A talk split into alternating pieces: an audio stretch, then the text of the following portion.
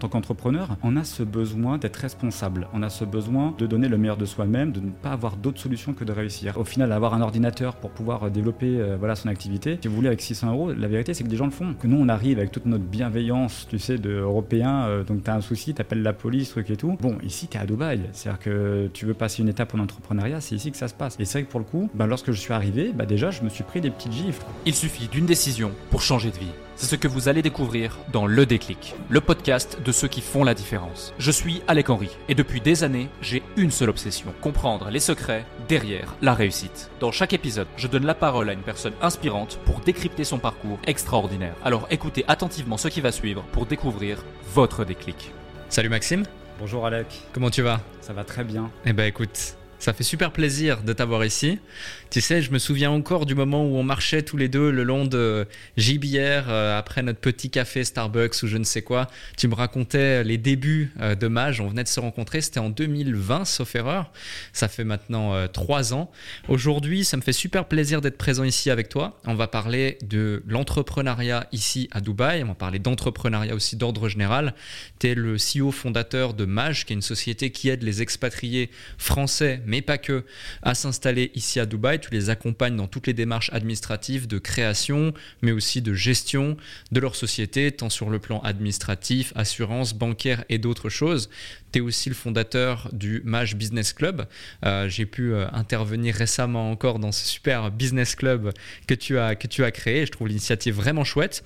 On va revenir sur ton parcours, on va revenir sur également bah, ce que tu fais au quotidien et on va surtout parler de l'entrepreneuriat à Dubaï. On va essayer de casser aussi certaines croyances euh, positives comme moins positives dans certains cas. Mais avant de démarrer, est-ce que tu peux rapidement te présenter pour celles et ceux qui ne te connaissent pas?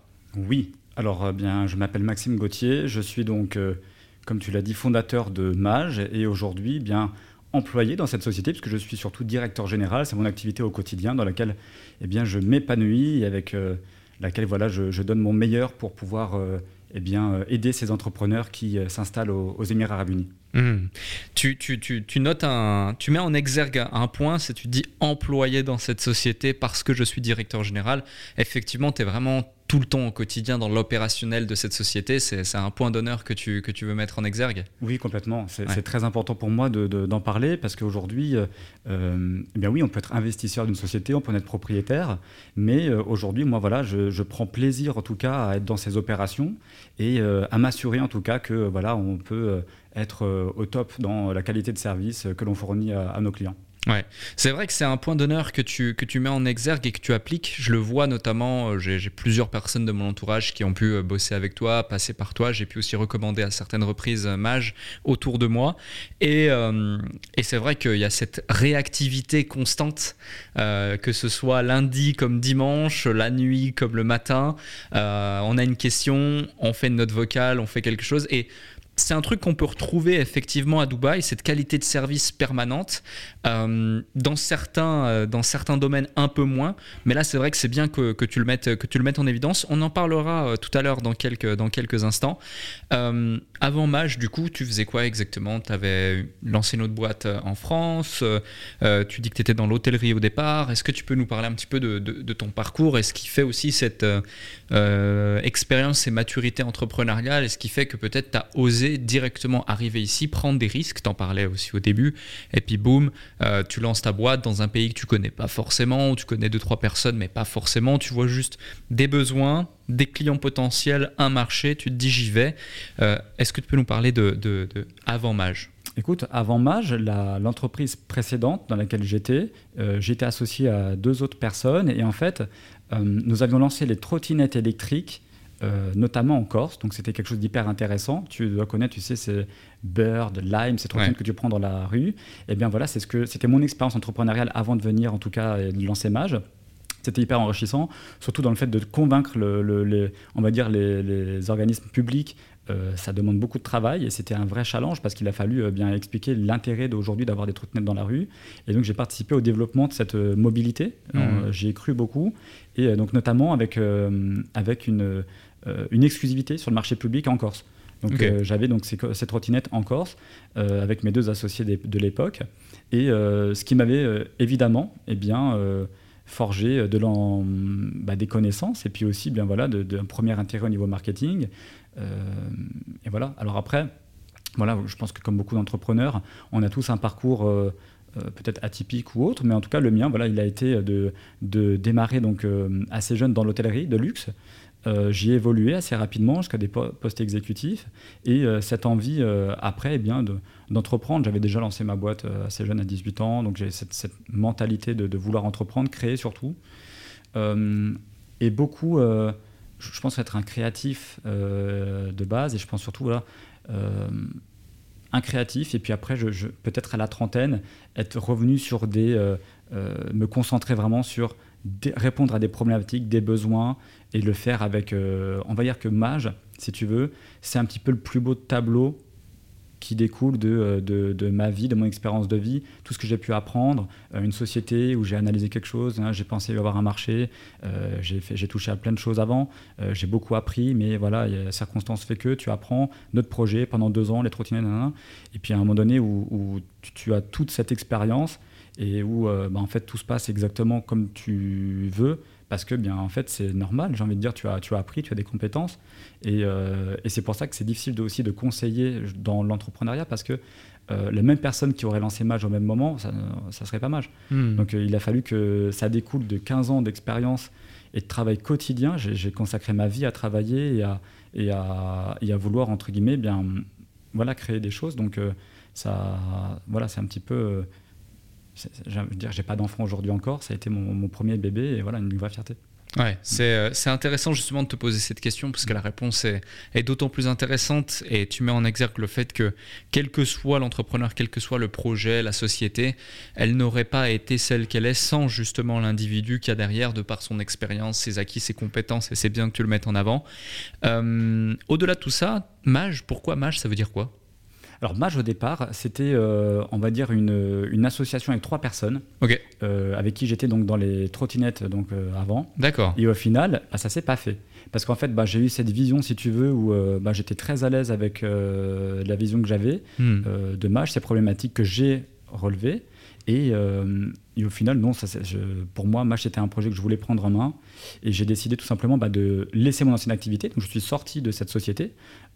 J'ai donc revendu mes parts et pour me consacrer à 100% dans Mage, dans ce poste de directeur général. Alors au départ, ben, seul, j'ai envie de dire, euh, euh, dans ce poste, mais euh, très vite et après avoir pu évoluer. voilà. Ici à Dubaï, donc. Hmm. Ouais. Que à Dubaï. Hein. Que à Dubaï, ouais. ouais. Et tu, tu as aussi créé le Mage Business Club. Est-ce que tu peux nous en parler d'une part et c'est quoi l'intention derrière? Ben, L'intention, c'est répondre à une problématique, encore une fois. C'est-à-dire que ben, tu es à Dubaï, tu es francophone, tu es entrepreneur, euh, tu es, euh, bah voilà, euh, tu vois d'autres entrepreneurs sur Instagram autour de toi, mais il y a peu de lieux où se rencontrer entre, entre entrepreneurs. C'est vrai. Et donc l'intention première, c'était ça, c'était de répondre à, en fait, à un besoin, il y a une problématique. Sans autre arrière-pensée que de vouloir, en fait, ben, encore une fois, tu te dis, bah, il y a un besoin. Et donc moi, j'avais une promesse auprès de mes clients, c'est de leur dire concrètement, je vais vous réunir et vous allez pouvoir vous rencontrer, vous entraider. Mais au-delà même de la partie euh, business, j'ai envie de dire, c'est qu'il y a des problématiques d'expatriation. Tu as des gens qui sont en famille, qui viennent à Dubaï, qui ont trois enfants, qui sont très contents de pouvoir échanger avec euh, une autre famille. Ils sont entrepreneurs tous les deux, donc tant mieux, il y a des points d'ancrage. Ils partagent les mêmes valeurs ou autres, mais il y a aussi ces questions du quotidien qui sont, euh, ben, tiens, l'école où es, toi, ça se passe comment pour les enfants Est-ce que vous avez une nounou qui est top pour le samedi? Euh, et donc ça dépasse même le besoin même de, l'entraide business. C'est une entraide communautaire entre entrepreneurs. Parce qu'aujourd'hui, tu as par exemple un club à Dubaï qui est la CCI, euh, en club, qui en tout cas qui, a donc la chambre de commerce qui, euh, qui réunit des, francophones, mais qui aujourd'hui eh bien, accueille principalement, donc quand tu as enregistré une société, tu as 3 à 4 slots. Donc au final, qu'est-ce qui se passe? Tu es dans un événement de la CCI, tu as beaucoup de commerciaux, tu as beaucoup de mm. postes exécutifs. Et en tout cas, pour y être allé, euh, je me suis dit, ben, ça a du sens d'avoir un club avec autour de toi que des entrepreneurs. Tu as d'autres réflexions, tu as... Euh, les dirigeants directement, ouais. Exactement. On ne vient pas toutes les minutes. tu as vu au match du Business Club, personne, à mon avis, est venu avec une carte de visite euh, proposer un service. moi, c'était le cas lorsque je suis à la CCI, sans dénigrer quoi que ce soit, mais concrètement, on vend de l'alcool cette semaine. bon, ben, ok. Euh, là, l'idée, c'était de créer un endroit où les gens se sentent bien, Donc de confiance, euh, et de confiance déjà parce qu'elle a été créée avec ses membres pour qui on a respecté notre promesse. Pour réunir aujourd'hui euh, voilà, ces centaines de personnes à Dubaï, c'est que déjà, premièrement, la promesse commerciale qui a été faite, elle a été tenue. Hmm. Euh, la personne qui a été, entre guillemets, qui n'a pas été satisfaite par un service, elle va pas venir, voilà, dans un, quand je l'appelle, lui dire, voilà, on a une date le 23, elle vient pas. Donc pour le coup, c'est déjà réunir des gens qui ont déjà cette confiance avec Mage et de pouvoir ensuite, eh bien, leur dire, vous partagez, partagez tous sans le savoir un peu les mêmes valeurs. Parce qu'en fait, on a un filtre chez Mage. Quand on, même de, manière commerciale, euh, on a un filtre qui est effectué. Donc en fait, c'est très bizarre, mais tu dois le ressentir dans le club. Les gens se sentent bien. Hmm. Salut à vous tous qui êtes de plus en plus nombreux à écouter le déclic. Je tenais à prendre quelques instants pour vous en remercier personnellement. Grâce à votre soutien et votre écoute, nous connaissons une croissance fulgurante parmi les podcasts business en francophonie. Si aujourd'hui vous voulez améliorer votre karma, je vous invite à laisser un avis et 5 étoiles maintenant sur la plateforme de podcast sur laquelle vous écoutez cet épisode. Cela ne prend que quelques instants et ça aide énormément pour continuer de vous offrir des interviews de plus en plus inspirants avec des invités inédits. Je lis tous vos avis et ils représentent beaucoup pour moi. Maintenant, retour à l'épisode. c'est vrai que la première fois que tu m'as invité pour la première édition, tu me disais euh, non, mais tu sais, tous sont triés sur le volet. Il euh, y a certaines personnes même que j'ai dû, d'une certaine façon, euh, refuser poliment, etc., parce que je voulais justement garantir et assurer une qualité, des valeurs similaires pour chacun, etc. Alors, on a évolué sur ça un petit peu, et on évolue aussi parce qu'en fait, je suis très à l'écoute de, des besoins des membres. C'est-à-dire qu'à chaque fois à la fin de la soirée ou après, j'appelle tout le monde et je leur demande Ok, qu'est-ce que tu penses de la soirée? Qu'est-ce qui a amélioré Ça en fait des appels maintenant. Ah, je parce, qu'il y en a beaucoup. Hein. Ben, oui, bah, alors il y en a certains, je ne les rappelle pas, ils m'ont fait le retour sur le premier. Et pour plein de choses. Euh, par exemple, oui, l'idée de la cloche, elle est géniale, il faut la mettre. Cette idée de cloche où quand tu entends la cloche, tu dois interrompre ta discussion, te tourner vers la personne que tu ne connais pas et te présenter. Donc on accélère un petit peu la prise de connaissance avec les gens, tout ça. Donc ça, c'était, tu vois, une idée qui, avait du sens et qui, euh, on me l'a rappelé après, on m'a dit non, il faut le faire. Euh, ensuite, tu as le, Bon, on écoute également bah, nos intervenants, puisque Oussama Hamar, par exemple, le premier event m'a dit, euh, ils sont tous debout, pour faire des longues conférences, c'est compliqué. Euh, ben, on s'est adapté. La fois d'après, on a plus de 110 places assises, où on a réussi dans un endroit, ils ne l'avaient jamais vu, hein, Hotel Indigo, ils n'avaient jamais essayé de faire ça. On a réussi à mettre 100 places assises, 110 places assises. Euh, et donc, pour le coup, une toute autre expérience pour les gens pendant plus d'une heure, donc, euh, dont tu as également été acteur. Et, c'était génial. Hmm. donc voilà, il y, a, je pense, une vraie on essaie d'apprendre voilà, des, des, besoins des, membres. Et donc oui, je, fais, petit, je finis sur ça au niveau du tri, soi-disant tri. Au départ, l'idée, évidemment, euh, c'était de pouvoir réunir des personnes qui partagent un petit peu les mêmes valeurs et autres. J'ai décidé, en tout cas, de me dire qu'aujourd'hui, un jeune entrepreneur qui a la vingtaine, qui crée une société à Dubaï, qui vient à Dubaï, qui a créé sa société avec Maj, comment je peux ne pas lui donner accès à cette communauté? Qui suis-je? C'est un champion. Il a 20 ans, il est dans un pays, il est francophone, il doit baragouiner quatre mots d'anglais. Il met ses 6 000 euros, 7 000, 8 000 euros pour créer sa société, il vient à Dubaï. Quelle que soit son étape entrepreneuriale, c'est un champion. Hmm. Et lui, alors j'avais la réflexion de me dire, mais je vois des personnes, je veux des personnes qui ont déjà atteint peut-être un certain niveau, d'un point de vue euh, business ou autre, peut-être ça facilite certains échanges commerciaux, peu importe. Non. Très clairement, pour moi, cette étape-là, euh, elle, est, elle, est, euh, elle, dit beaucoup de cette personne-là. Et en tout cas, s'il y a un filtre qui est effectué, il est sur des valeurs au sein du club qui sont mises en place avec une charte. Il y aura des valeurs en place. Ou la façon dont tu fais du business, c'est plus ça que. Exactement. Ah ouais, que, que je voyais, ouais. Exactement. Par contre, cette personne, entrepreneur, la vingtaine qui vient, ah bienvenue parce que franchement, tu es un champion. Ouais, donc clairement, clairement, limite, euh, j'ai pas envie de dire il a plus de mérite que d'autres, mais quand même, euh, il faut le faire. Euh, et, et, c'est clair, et c'est clair. Peut-être que certains qui nous écoutent se, se, reconnaîtront. On a aussi pas mal de jeunes qui nous écoutent parfois. un autre point, du coup, moi, j'adore ce type de, d'événements, de, séminaires, etc. Et il en faut plus ici à Dubaï. On en parlait même avant off. Je pense que je vais, je vais, je vais mettre ça en place parce que j'ai aussi un certain réseau. C'est aujourd'hui devenu facile pour moi de ramener 10, 15, 20, 30 personnes à ce type d'événement. Euh, Et, et c'est nécessaire, je pense. Et la, raison pour laquelle c'est nécessaire, c'est que je sais la puissance du networking, ayant moi-même un, réseau puissant. Et lorsque je rentre à Paris, par exemple, je mets en place les meetworking, des choses comme ça quels seraient les conseils que tu donnerais à un entrepreneur qui arrive à Dubaï pour la première fois, qui crée sa boîte et euh, qui ne sait pas forcément comment créer du réseau? Parce que j'en parlais pas plus tard qu'il y de ça euh, deux jours avec un ami qui vient de s'installer à Dubaï. On marchait tranquillement euh, autour de GLT, etc. Et il me dit Ouais, je suis venu à Dubaï parce qu'il y a des soirées networking tout le temps entre entrepreneurs francophones bienveillants, etc. je lui dis Ah bon, lesquels? Et du coup, il prenait en référence euh, deux soirées euh, récentes, une dans la tienne. Mais je dis, mais tu sais, ça c'est quand même assez exceptionnel, il n'y en a pas autant que ça. Euh, ah bon, bah, comment je fais pour développer mon réseau? Et c'est vrai que beaucoup de gens se posent la question comment faire pour développer son réseau lorsque l'on est à Dubaï, lorsque l'on est entrepreneur francophone à Dubaï? Quelles sont les, pistes, les, réponses que tu pourrais donner pour ça?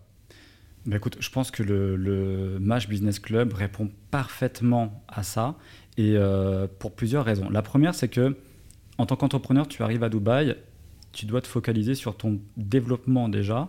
Euh, et, tu as donc cette notion d'investissement en termes de temps. Ça veut dire qu'effectivement, si c'est pour aller à tous les meet-ups de Dubaï, effectivement, tu as meetup.com, tu peux aller rencontrer des entrepreneurs de toutes les nationalités tous les jours, mais je ne sais pas si à la fin du mois, réellement, ta structure va se développer si vite que ça. Donc il y a une notion d'optimisation du temps et d'aller aux bons endroits, rencontrer les bonnes personnes. Et aujourd'hui, en tout cas, à l'heure actuelle, le Match Business Club, c'est un endroit où, ben là en l'occurrence la dernière date, euh, c'était le 16 mars, tu as 120 entrepreneurs, des champions. Bah, euh, je mets au défi quiconque de réunir, euh, bah, toi, dans la même soirée, tu as des gens pour t'approcher, tu sais que c'est pas facile. Aujourd'hui, mmh. ils sont en France, n'importe où autre. Alec, Oussama, Jody Cavalli, des avocats, comptables sur place, des gens qui sont euh, le meilleur garagiste à qui j'ai dit, euh, parce que je l'ai trouvé, il s'appelle Eddy, je lui ai dit écoute, euh, avec César Motors, je lui ai dit voilà, viens dans la soirée parce que c'est hyper intéressant. Ça fait 10 ans que tu es à Dubaï, tu as un garage, viens te présenter, tu es entrepreneur. donc, pour rencontrer autant de personnes, j'ai envie de dire. de qualité. De, qualité en tout cas, je sais pas, mais je, je sais que j'ai déjà eu des retours de, de gens qui ont fait des posts en disant mais ils ont halluciné il faut se mettre à la place de la personne qui est en France, qui est auto-entrepreneur, euh, euh, sans rien dénigrer, qui est à Rouen dans son coworking, euh, qui arrive à Dubaï et qui, a, qui peut accéder du jour au lendemain à une soirée avec autant de personnes qui sont médiatisées, qui sont énervées dans le travail. ah, tu te prends une gifle. Et cette gifle-là, je peux te dire, c'est pas moi qui le dis, c'est que j'ai des posts sur LinkedIn de gens qui ont, qui ont bugué Ouais. Non, je te, je te rejoins et j'en ai, j'en ai rencontré un d'ailleurs à la soirée qui fait partie, je pense, de ce genre de, de personne qui lui du côté de Toulouse ou quelque chose comme ça, super sympa. Et il me dit, mais purée, c'est une claque que je me prends là. Et, et, et, et, ça revient, tu vois, à ce truc de quand j'évoquais le début euh, de j'arrive à Dubaï, j'ai une claque énorme.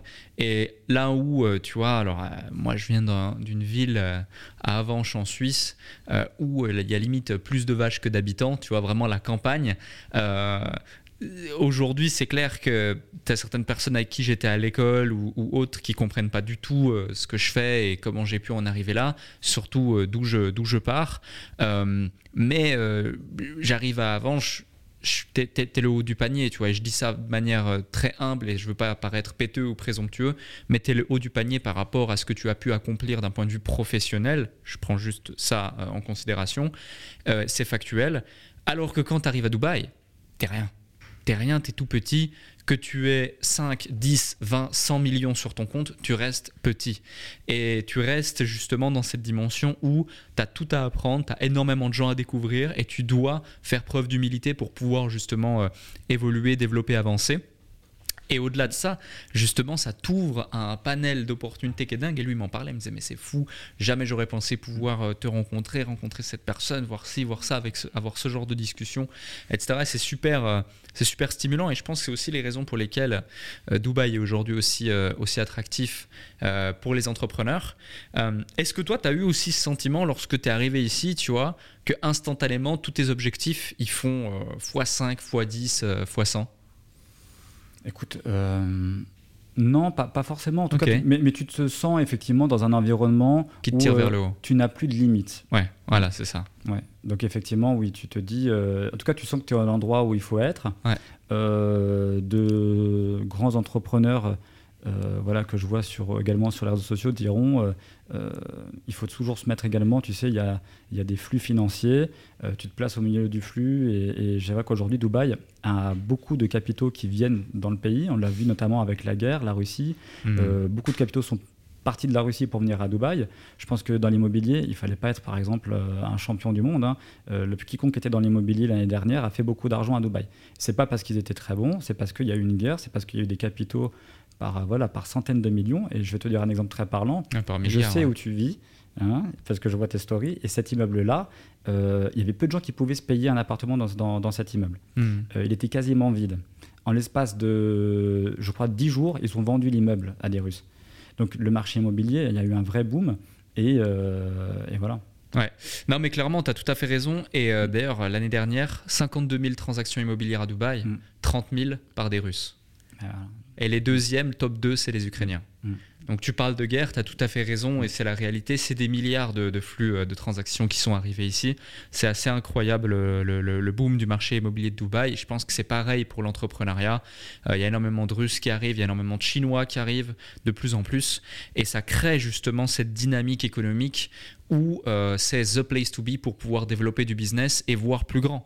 Euh, même aussi ici, j'ai pu avoir des clients euh, que je n'aurais jamais eu en restant en Europe ou même en restant à Londres, par exemple. Et ça, c'est ça, c'est la réalité. Euh, un point intéressant pour revenir au sujet, on va dire, euh, de la colonne vertébrale de, de cet épisode, qui est justement entreprendre à Dubaï. Quels sont les, les les différents points que tu as envie de partager à quelqu'un qui s'intéresserait à ça, s'installer à Dubaï, ou les différents points de vigilance, j'ai envie de dire que des fois ils omettent, ou ils se fourvoient euh, d'y penser euh, pour quelqu'un qui est, qui, est, qui est extérieur à tout ça. Tu, tu parles dans l'idée d'une personne qui souhaiterait venir s'installer à Dubaï? Ouais. Ouais. Bah, j'ai envie de te dire, euh, ne pas hésiter à s'entourer de personnes ben, spécialisées. Mhm. euh, dans des domaines. Donc, euh, que ce soit, bah, là, on parlait de l'immobilier, mais voilà, c'est important de pouvoir être avec des personnes qui ont une approche investisseur, qui peuvent euh, voilà, le conseiller vraiment sur au-delà de acheter un appartement. Dans la création de société, c'est pareil, avec une approche voilà, supplémentaire qui va aller sur cet accompagnement de long terme et comprendre, entre guillemets, bien, de pouvoir donner des garanties, en fait, parce que l'idée, c'est que l'erreur coûte cher à Dubaï. L'erreur coûte cher, quel que soit le, ce que vous allez faire. Donc, trouver des personnes de confiance. Et puis après, j'ai envie de te dire, euh, je, pense que le plus gros secret, c'était ça, c'était en fait de savoir avoir cette capacité d'analyse d'autrui beaucoup plus euh, développée, rapide, trouver ces personnes de confiance, et puis après foncer dans son activité, parce que ça reste le, principal, j'ai envie de te dire, chacun a son industrie, ce qu'il sait faire, et, euh, et doit vivre toutes ces expériences de développement. euh, euh, voilà. Ouais, ouais, complètement. Tu sais, on, voit beaucoup euh, de choses sur les réseaux sociaux, euh, Dubaï, etc. Et je veux casser tout de suite un mythe. Moi, par exemple, lorsque je suis venu à Dubaï, on en avait parlé la première fois qu'on s'est rencontrés d'ailleurs. J'habitais à Londres. Moi, à la base, en plus, je suis en Suisse. La plupart de mes sociétés sont euh, entre la Suisse, Londres et d'autres pays. Je ne me suis pas, du coup, exilé fiscalement euh, de la France, car je n'ai jamais été euh, en France ni français, etc. Je ne suis pas venu ici uniquement pour les impôts. Et la plupart des gens disent Ouais, Dubaï, on y va uniquement pour payer 0% d'impôts, on quitte la France pour ça, etc. Et pourtant, certes, c'est un élément de motivation pour, j'imagine, beaucoup de, personnes. Ça rentre dans la balance, c'est évident, surtout quand euh, la France est fière de, de, montrer qu'ils sont euh, le pays le plus fiscalisé au monde. Mais euh, pas que. Et, et, et- et du coup, j'aimerais avoir un petit peu ton point de vue sur, en général, quelles sont les motivations de tes clients, qui sont majoritairement des Français expatriés, pour venir à Dubaï, outre la partie imposition. C'est une question très intéressante et il est vrai qu'aujourd'hui, euh, Dubaï est, euh, est perçu donc de l'extérieur euh, principalement, ben, j'ai envie de dire par les médias, par les réseaux sociaux. Très souvent, eh bien, ben, on ne va pas mettre le, côté positif d'un quotidien aujourd'hui de, vivre à Dubaï. Et les raisons principales pour lesquelles bien, ces entrepreneurs viennent, principalement, c'est parce que Dubaï répond à des besoins fondamentaux humains. Et ces besoins, c'est ben, déjà la sécurité. La sécurité, pourquoi? Parce qu'on a beau être, euh, bien, par exemple, un homme, j'ai grandi, j'ai vécu à Paris. Et Paris, aujourd'hui, lorsqu'on prend des transports en commun, lorsqu'on est dans certains, certains quartiers le soir, eh bien, en fait, on ne s'en rend même plus compte. Mais on a toujours cette petite boule euh, au ventre parce qu'en fait, on doit toujours être attentif à, notre, à ce qui se passe autour de nous. C'est vrai. C'est quelque chose qui devient complètement naturel et en fait, on ne s'en rend même plus compte. Et c'est quelque chose qui disparaît complètement lorsque l'on vient vivre dans, un, dans une ville comme Dubaï. Donc déjà, la première chose, c'est ce, effectivement une vraie réussite au niveau du fait qu'il n'y ait pas du tout d'insécurité. Hmm. La deuxième, et alors, je vais, moi, je vais parler euh, évidemment par rapport à la France, parce qu'aujourd'hui, on, c'est vrai qu'on s'adresse principalement à une communauté francophone. Donc, on va, on va parler à la, France, à la Belgique, mais euh, eh bien, c'est euh, ce côté multiculturel qui, pour moi, est une preuve de réussite, de cohésion sociale. Hmm. j'ai grandi encore une fois en France. J'ai grandi avec des partis politiques qui se on va dire, euh, qui, arrive à, parler voilà, de différents et autres, de religion surtout. Et on se rend compte qu'à Dubaï, cette question de religion, elle n'existe pas. Ouais. C'est-à-dire qu'aujourd'hui, euh, quelle que soit bien euh, votre culture, votre religion ou autre, eh bien en fait, les gens n'en ont que faire. tout le monde, on va dire, se concentre sur eh bien, sa vie, son travail, respecte autrui. Et j'ai trouvé ça très intéressant que ça vienne d'un pays musulman. Parce qu'en fait, moi, dans ce qu'on m'avait expliqué, c'est peut-être que justement, euh, c'était peut-être l'inverse. C'était nous en France qui euh, voyaient les choses comme euh, des personnes qui ne respectaient pas qui nous étions. Et j'ai trouvé ça très fort, très impressionnant, en tout cas. Surtout que moi, je ne suis pas pratiquant aujourd'hui. Voilà, je ne suis pas dans une religion. Mais par contre, j'ai trouvé ça très intéressant qu'un pays musulman aujourd'hui accepte euh, voilà ce, côté multiculturel, d'avoir mmh. des personnes sur une plage, euh, une fille complètement dénudée, et d'avoir à côté eh bien, une fille avec euh, une burqa, et que ça se passe très bien. Donc voilà les deux principales raisons pour lesquelles aujourd'hui les gens viennent à Dubaï, et on, voit qu'on parle de, de, fondamentaux humains. Le reste, le soleil ou autre, on peut le trouver dans beaucoup d'endroits du monde. je pense que voilà, ça serait ces deux raisons-là pour lesquelles je pense que Dubaï aujourd'hui est au-dessus du reste du monde. Ouais, complètement. Je te rejoins sur ça et c'est bien de mettre en exergue effectivement les besoins fondamentaux, tu le soulignes. Euh, il y a d'autres choses comme le soleil par exemple que tu as cité. Il y a aussi l'énergie. Moi, lorsque je suis arrivé à Dubaï la première fois, je faisais des allers-retours et autres. Là, ça fait un an et demi que je suis, euh, que je suis installé ici. Mais tu sais, j'ai passé trois semaines dans, dans, cet endroit et vraiment j'ai senti progressivement mon état d'esprit évoluer au point où j'avais déjà validé certaines étapes dans mon business mais on va dire que à un moment donné, 10 millions d'euros, c'était un bel achievement pour moi par an. Et au bout d'une semaine, une semaine et demie, 10 millions d'euros, c'était devenu quelque chose de totalement normal et pas un achievement, mais juste un objectif, euh, juste une étape dans le business. Et le but, c'était d'aller chercher 100 millions. Et, euh, et, ça, je pense que c'est Dubaï aussi qui vient t'apporter ça parce que tu es obligé de penser grand euh, lorsqu'autour de toi, tout ton environnement est fait pour se dépasser. C'est un petit peu aussi justement la norme parce que Dubaï a été pensé, on va en parler après, mais comme un business model réellement. Et euh, il y a ça, par exemple, il y a le fait que les gens ici, bah, ça coûte quand même relativement cher d'habiter à Dubaï pour différentes raisons. On va voir aussi les coûts, notamment quand tu crées une, une entreprise, c'est pas gratuit. Faut pas se dire ah je prends mes valises, je prends un billet d'avion, j'arrive et c'est bon, euh, tout est réglé, je paye plus d'impôts. Non non, c'est complètement différent. Euh, mais du coup, il y a un certain, il y a une barrière à l'entrée de part le prix et donc naturellement la qualité des gens qui sont présents est aussi plus élevée et donc naturellement la capacité à pouvoir faire du réseau de qualité, donc développer son business, l'est d'autant plus. Donc c'est tous ces éléments cumulés qui font qu'effectivement il y a vraiment euh, un, vrai avantage. Euh, comme je te disais tout à l'heure, pour ceux qui, qui, nous écoutent, ils ne le savent probablement pas, et ça, ça explique pourquoi Dubaï est aussi attractif. Dubaï, on le sait, c'est vraiment considéré, c'est vraiment réfléchi comme un business model, de A Est-ce que tu peux nous en dire plus, toi qui es vraiment de, l'intérieur aussi de ça et qui vois brique par brique comment ça, a été, euh, comment ça a été mis en place, ce système administratif aussi qui est extrêmement euh, simplifié, digitalisé, euh, les formalités, tout est numérique aujourd'hui ici, tout va très vite de façon à pouvoir évoluer, avancer avec son temps. Dès qu'il y a une problématique, dès qu'il y a quelque chose de nouveau, ils essaient de solutionner la chose. Enfin, c'est quand même assez rare pour être moi, je vois euh, que ce soit en France, c'est long. En Suisse, c'est encore plus long. Euh, donc, euh, avec plaisir pour avoir effectivement ton point de vue là-dessus. Écoute, moi ce que je peux te dire aujourd'hui, c'est qu'effectivement, Dubaï s'appuie sur bah, une réflexion qui est différente dans son développement. on, peut en parler par exemple par rapport aux taxes. aujourd'hui, Dubaï a fait ce choix eh bien, de ne pas taxer les revenus, jusqu'à aujourd'hui en tout cas. Et on voit que bah, il faut bien à un moment donné qu'ils y trouvent des intérêts. Euh, donc on, voit qu'il y a un développement par exemple du marché immobilier et notamment un vrai boom ces deux dernières années. Donc euh, l'intérêt ben, effectivement d'attirer de, bien un entrepreneur, des capitaux euh, au profit bien d'un développement derrière local immobilier, c'est quelque chose qui est parlant et qui peut entre guillemets ben, aller dans cette optique de, je crois que Dubaï vise de, tripler sa population dans les dix prochaines années, hmm. donc de devenir une capitale majeure de ce monde aujourd'hui économique.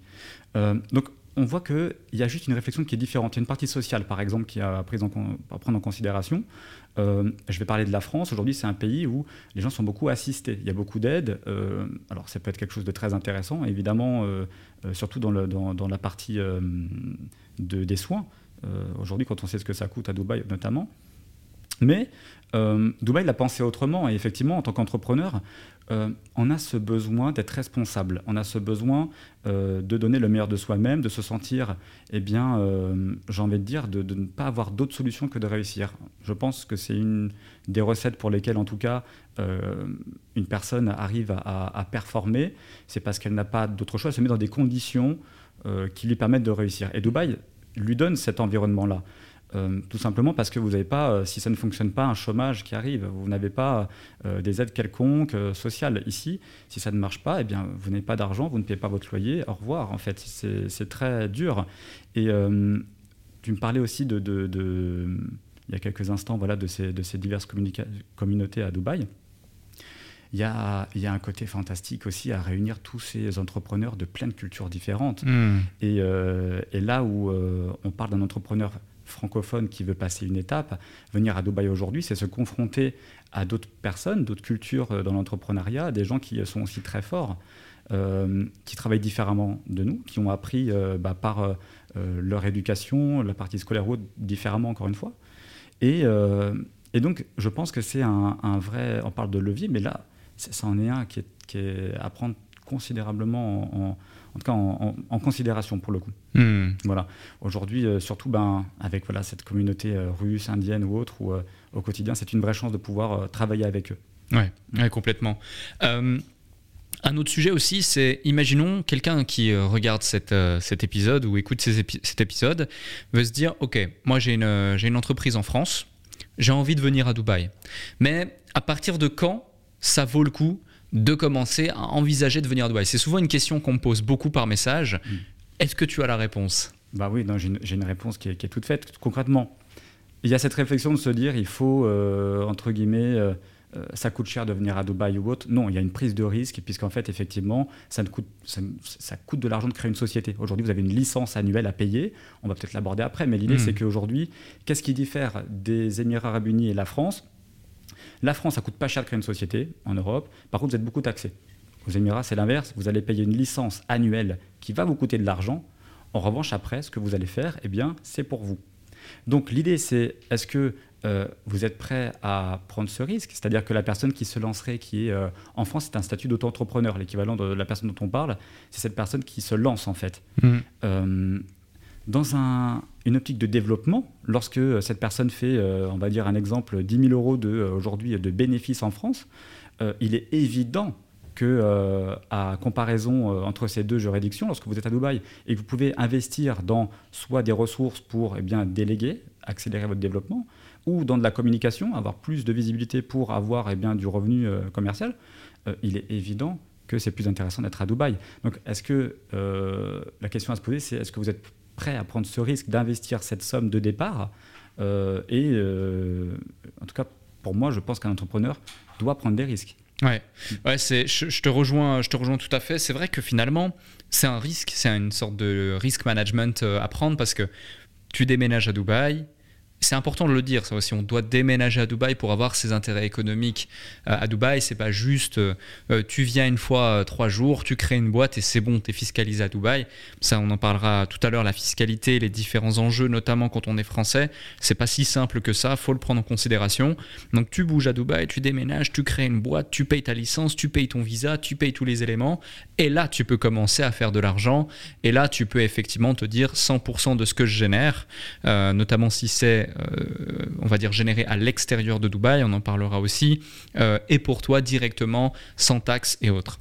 Donc, c'est intéressant. Combien ça coûte de créer une société à Dubaï en général, selon les licences, etc. Alors aujourd'hui, il y a Dubaï facilite, on va dire, l'accès le, aux licences. Ils ont même lancé des offres, on va dire, freelance, donc adaptées justement à des personnes qui se lancent. Euh, donc tout est fait pour, on va dire, réduire ses coûts administratifs, donner la chance aux gens de venir à Dubaï. Hmm. Euh, un, une ordre d'idée, c'est entre 15 000 dirhams et 50 000 dirhams, donc entre 3 000 et 8 000 euros aujourd'hui pour se lancer à Dubaï avec une société créée, un visa de résidence qui est, euh, j'ai envie de dire, quasi obligatoire pour pouvoir traiter avec eh bien, le monde bancaire à Dubaï. Et euh, voilà ce que ça vous coûterait de vous lancer aujourd'hui à Dubaï. Hmm. Euh, c'est quoi les différentes étapes justement? Imaginons, voilà, je prends la décision, j'arrive à Dubaï, Maxime, je suis là, je suis sur le, je suis sur le terrain, j'ai envie de créer ma boîte, j'ai envie de mettre en place mon visage, j'ai envie de ouvrir un compte bancaire, pro, perso, euh, pour pouvoir avancer dans ces démarches. C'est quoi les différentes étapes et combien de temps en général ça prend pour euh, mettre en place tout ça? Alors, la première étape, c'est évidemment une étape d'analyse, de réflexion, parce que ben, la personne, comme on l'a dit, elle prend un risque, elle décide justement de se lancer dans cette constitution de société à Dubaï. Mhm. Et euh, cette première étape, elle peut se faire, et elle a tout intérêt à se faire à distance. Ça, c'est un premier, euh, un premier élément qui est important. Cette personne va pouvoir en fait économiser déjà des frais administratifs, puisque lorsqu'elle va arriver à Dubaï, elle sera déjà en partie résidente, et dès son jour d'arrivée, on va pouvoir entamer sa procédure de validation de résidence. Hmm. Donc voilà, il y a une économie qui est quand même assez importante. On parle de 400 euros par visa. Donc lorsque les personnes sont 2-3 en plus de ça dans une société, ça fait une petite économie, euh, billets d'avion, tout ça. Ça, c'est une première chose. La deuxième, c'est qu'il y a un gain de temps sur la validation de la résidence à Dubaï. Et donc cette personne va pouvoir plus vite avoir un compte bancaire et va pouvoir plus vite également peut-être avoir un logement. Donc c'est-à-dire qu'elle va gagner trois semaines de, euh, de procédure administrative à Dubaï, ce qui fait qu'elle va plus rapidement avoir son logement, sa société, son compte bancaire. Donc ça, c'est le premier point. Elle a tout intérêt à commencer en dehors du pays, depuis son pays d'origine. Euh, donc, on va partir sur une période, on va dire, entre 3 à 5 jours pour la création de sa société. Cette création de société, euh, il est important de préciser qu'aujourd'hui, il y a une étape administrative qui est euh, de, ben voilà, concrètement, quel type de société elle va devoir euh, choisir. Vous avez quel type d'activité, quel type de société Exactement. Hmm. Donc il faut savoir que comme en France, vous avez différents types de structures, solo entrepreneurship, euh, une LLC qui vous protège ou autre. Et ça déjà, c'est un choix qui doit être fait dès le départ, parce qu'après, vous ne pouvez pas le modifier, votre société ne peut pas être modifiée, en tout cas euh, en free zone. Et donc il est important de sélectionner donc la bonne structure et ensuite les activités associées. Cette activité, elle va vous permettre après d'exercer, surtout en fait, de facturer eh bien, vos services et d'être on va dire, de répondre euh, à la loi, en fait. Hmm. Euh, et donc voilà, vous avez cette étape de création de société. Une fois que votre société est créée, vous allez pouvoir vous auto-employer en tant que, euh, par exemple, directeur général de votre propre société. Et du fait que vous y soyez donc employé, vous pouvez obtenir un visa de résidence. Ce visa de résidence, il vous permet donc de pouvoir séjourner à Dubaï sans aucune limite et restriction. Et alors, attention tout de même, certains types de visas vous oblige à ne pas quitter le pays plus de six mois, sans quoi vous perdez votre visa de résidence. Donc ça, c'est intéressant, c'est en tout cas à avoir en, tête. Euh, c'est-à-dire que vous ne pouvez pas aujourd'hui, avec certains montages, avoir une société à Dubaï, venir une fois par an. Euh, ça ne fonctionne pas comme ça. Donc une fois euh, cette, on va dire cet emploi pour vous-même en tant que directeur général donc, fait, vous allez pouvoir venir à Dubaï valider votre résidence par des étapes qui sont aujourd'hui très simplifiées de euh, visite médicale, de prise d'empreinte euh, et euh, enfin de signature de votre compte bancaire professionnel, hmm. qui est une étape importante puisqu'aujourd'hui il en va en fait de pouvoir bien tout simplement encaisser vos revenus et surtout à l'international et cela contre une facture, c'est-à-dire vous allez facturer un service et donc transmettre votre, vos coordonnées bancaires de société pour pouvoir encaisser auprès de sociétés ou de particuliers internationaux. Ouais. ouais, complètement. Je reviens sur cette partie validation de, la résidence. Moi, du coup, je l'ai fait pour celles et ceux qui, qui se posent la question. C'est incroyable. Moi, je me souviens encore. Euh, J'arrive euh, au bureau, euh, euh, voilà, de, la, personne qui s'occupait de tout ça pour moi. Hop, je signe deux papiers, tac, j'ai son chauffeur qui vient, qui me prend, hop, visite médicale. On fait la visite médicale, ça dure littéralement 20 minutes. en plus, j'avais un pass VIP ou autre, je passe devant tout le monde. Enfin, tout est fait pour le service. Ensuite, hop, Visite médicale terminée, on te check, on te met un tampon, c'est nickel. Visite, euh, je sais plus, visite des yeux ou visite de je ne sais quoi, euh, ou c'était autre chose, ça c'était pour le permis de conduire, enfin bref. Ensuite, euh, autre rendez-vous, empreinte digitale, hop, c'est bon, signé, tampon, c'est parfait. T'attends 2-3 jours, tout est réglé. Et c'est vrai que c'est incroyable, même pour par exemple le compte bancaire, quelqu'un est venu chez moi pour que je signe des documents. Deux jours plus tard, j'ai quelqu'un qui vient chez moi avec une petite machine.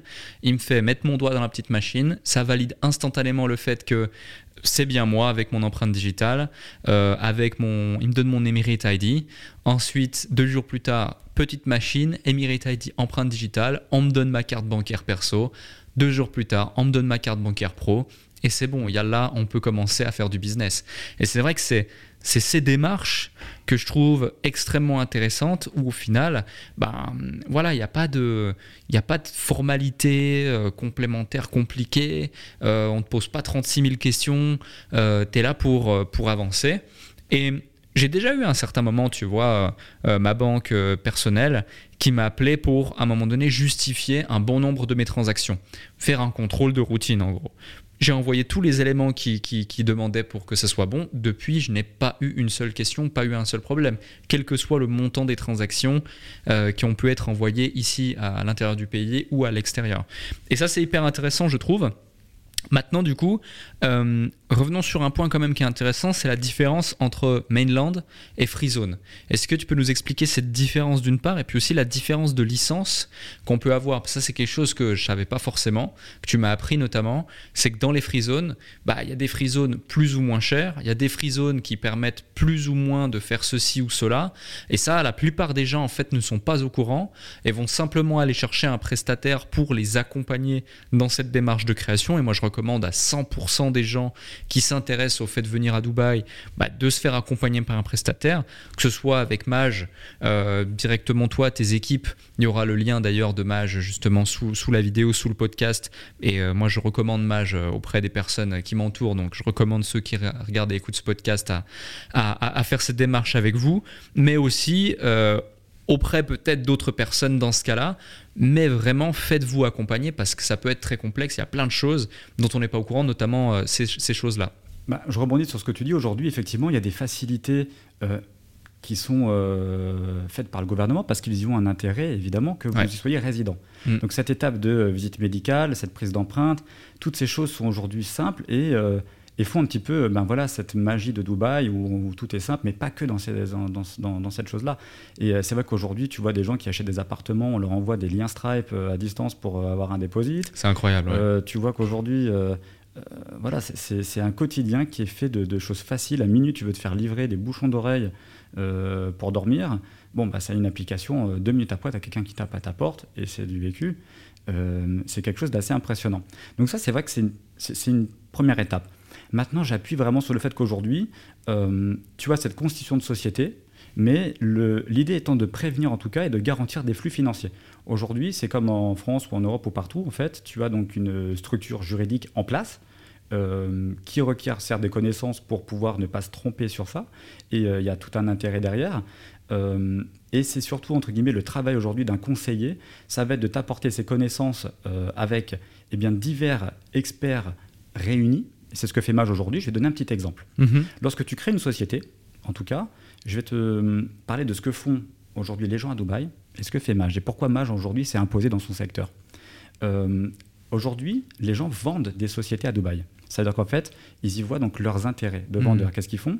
Et, je me permets, je fais une petite parenthèse. Il mhm. faut savoir qu'il suffit de taper société à Dubaï pour se rendre compte qu'il y a des littéralement milliers de, personnes qui vendent des sociétés. On en avait parlé justement, des milliers de personnes qui vendent des sociétés à Dubaï. Et pour tout te dire, on en a parlé aussi, même moi, parce que j'ai une petite influence à mon niveau, j'ai aussi été sollicité par des boîtes qui permettent de vendre des sociétés euh, pour devenir affilié directement d'institutions qui sont affiliées directement au gouvernement euh, parce qu'ils recherchent justement à attirer, ils recherchent justement à en vendre de, plus en plus pour justement développer euh, la ville. Donc c'est pas pas une critique, au contraire, c'est vraiment dans un intérêt de développement économique de la ville et c'est ce qui rend la ville aussi attractif et aussi logique d'un point de vue business.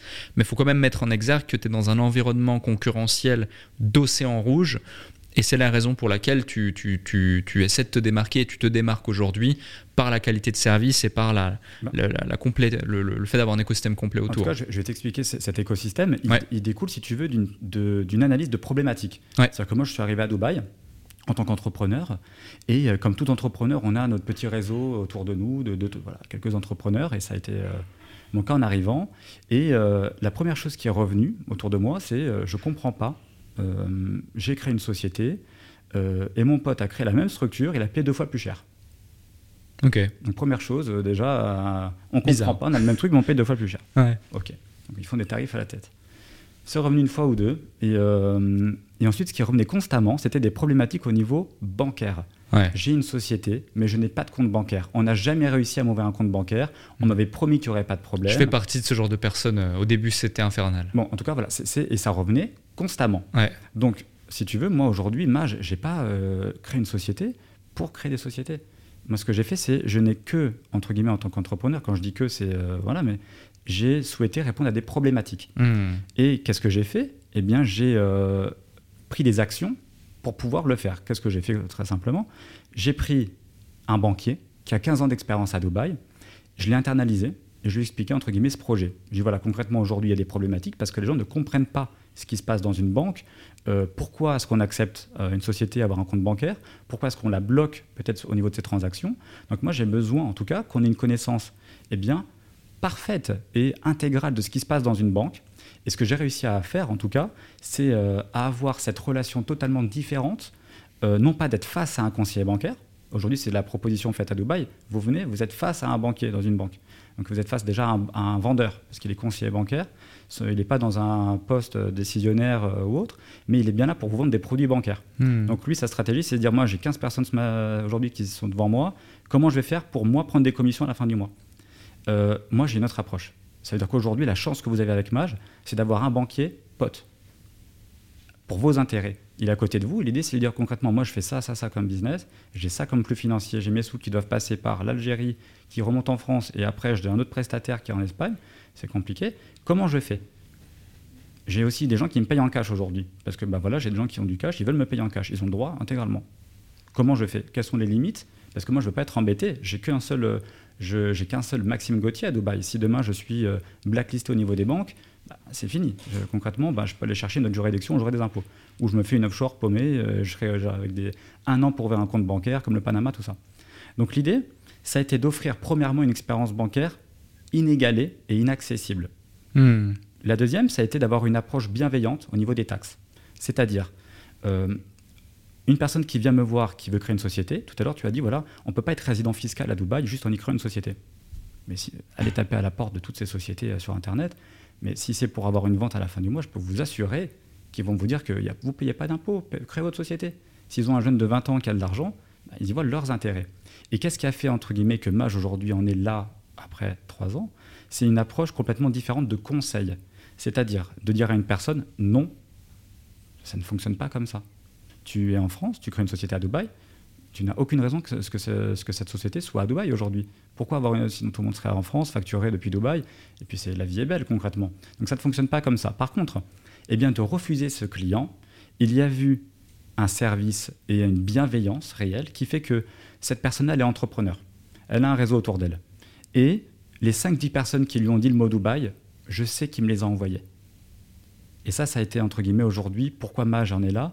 Parce que j'ai su, entre guillemets, eh bien, m'entourer de réels experts. Mmh. J'ai su, j'ai surtout aussi investi. Les autres, apparemment, ben, ils n'ont jamais pensé à, à qu'est-ce qu'il faut pour avoir un banquier, un expert comptable, commissaire au compte en France, qui a cette double casquette entre les Émirats et la France. Euh, donc, il fallait à un moment donné se dire est-ce que je me paye moi ou est-ce que je paye des gens pour que ma société soit au top? Et ça, j'ai fait ce choix-là.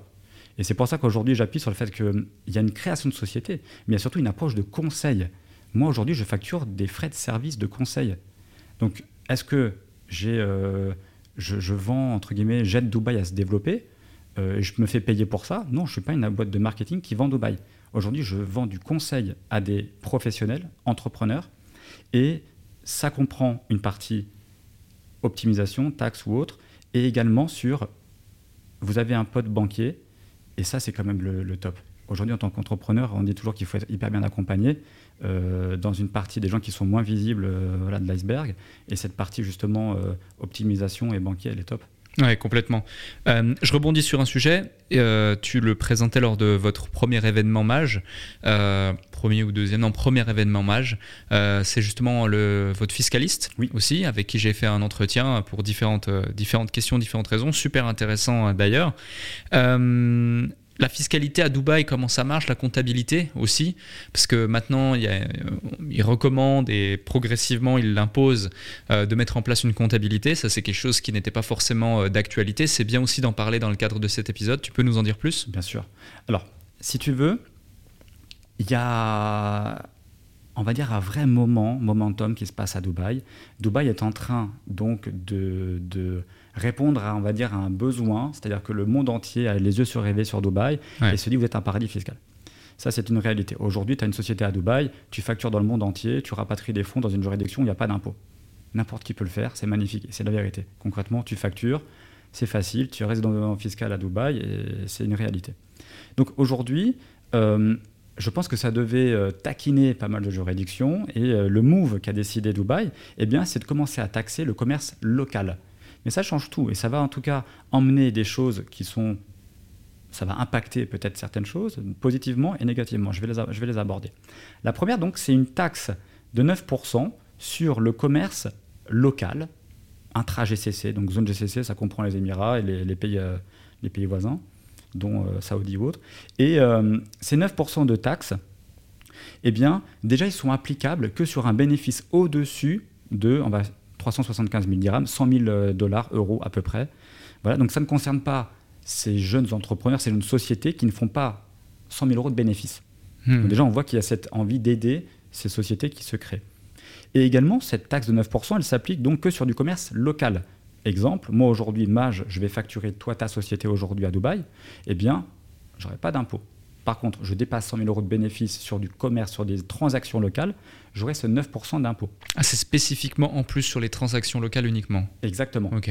Alors ensuite, vous allez avoir donc euh, ce qui est important de noter, c'est que tu me demandais tout à l'heure la différence entre donc ces free zones et ces mainland.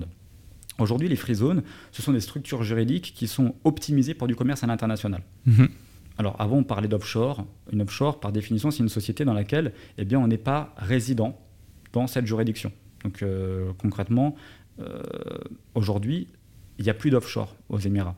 Pourquoi? Parce que les banques se sont faites beaucoup avoir. Elles ont besoin d'avoir un référent local qui est résident. Parce qu'en fait, elles- légalement, vous avez un représentant. Tu fais un crédit, tu as un problème, quoi que ce soit, euh, tu as quelqu'un contre qui elle peut se retourner. Donc très peu d'offshore à Dubaï. Donc c'est pour ça que même une personne qui fait du commerce, voilà, qui veut se balader dans le monde entier, très souvent elle a un visa de résidence à Dubaï. Et on s'adapte pour qu'elle puisse venir qu'une seule fois par an. Euh, donc ces free zones adaptées pour du commerce à l'international. Euh, et ces mainland adaptés pour du commerce local. Pourquoi Par exemple, parce qu'en fait, avec une licence enregistrée donc au département économique de Dubaï, tu peux par exemple avoir un bail, un commerce dans Dubaï. Tu veux un petit bureau euh, dans la marina, il te faut une licence en mainland.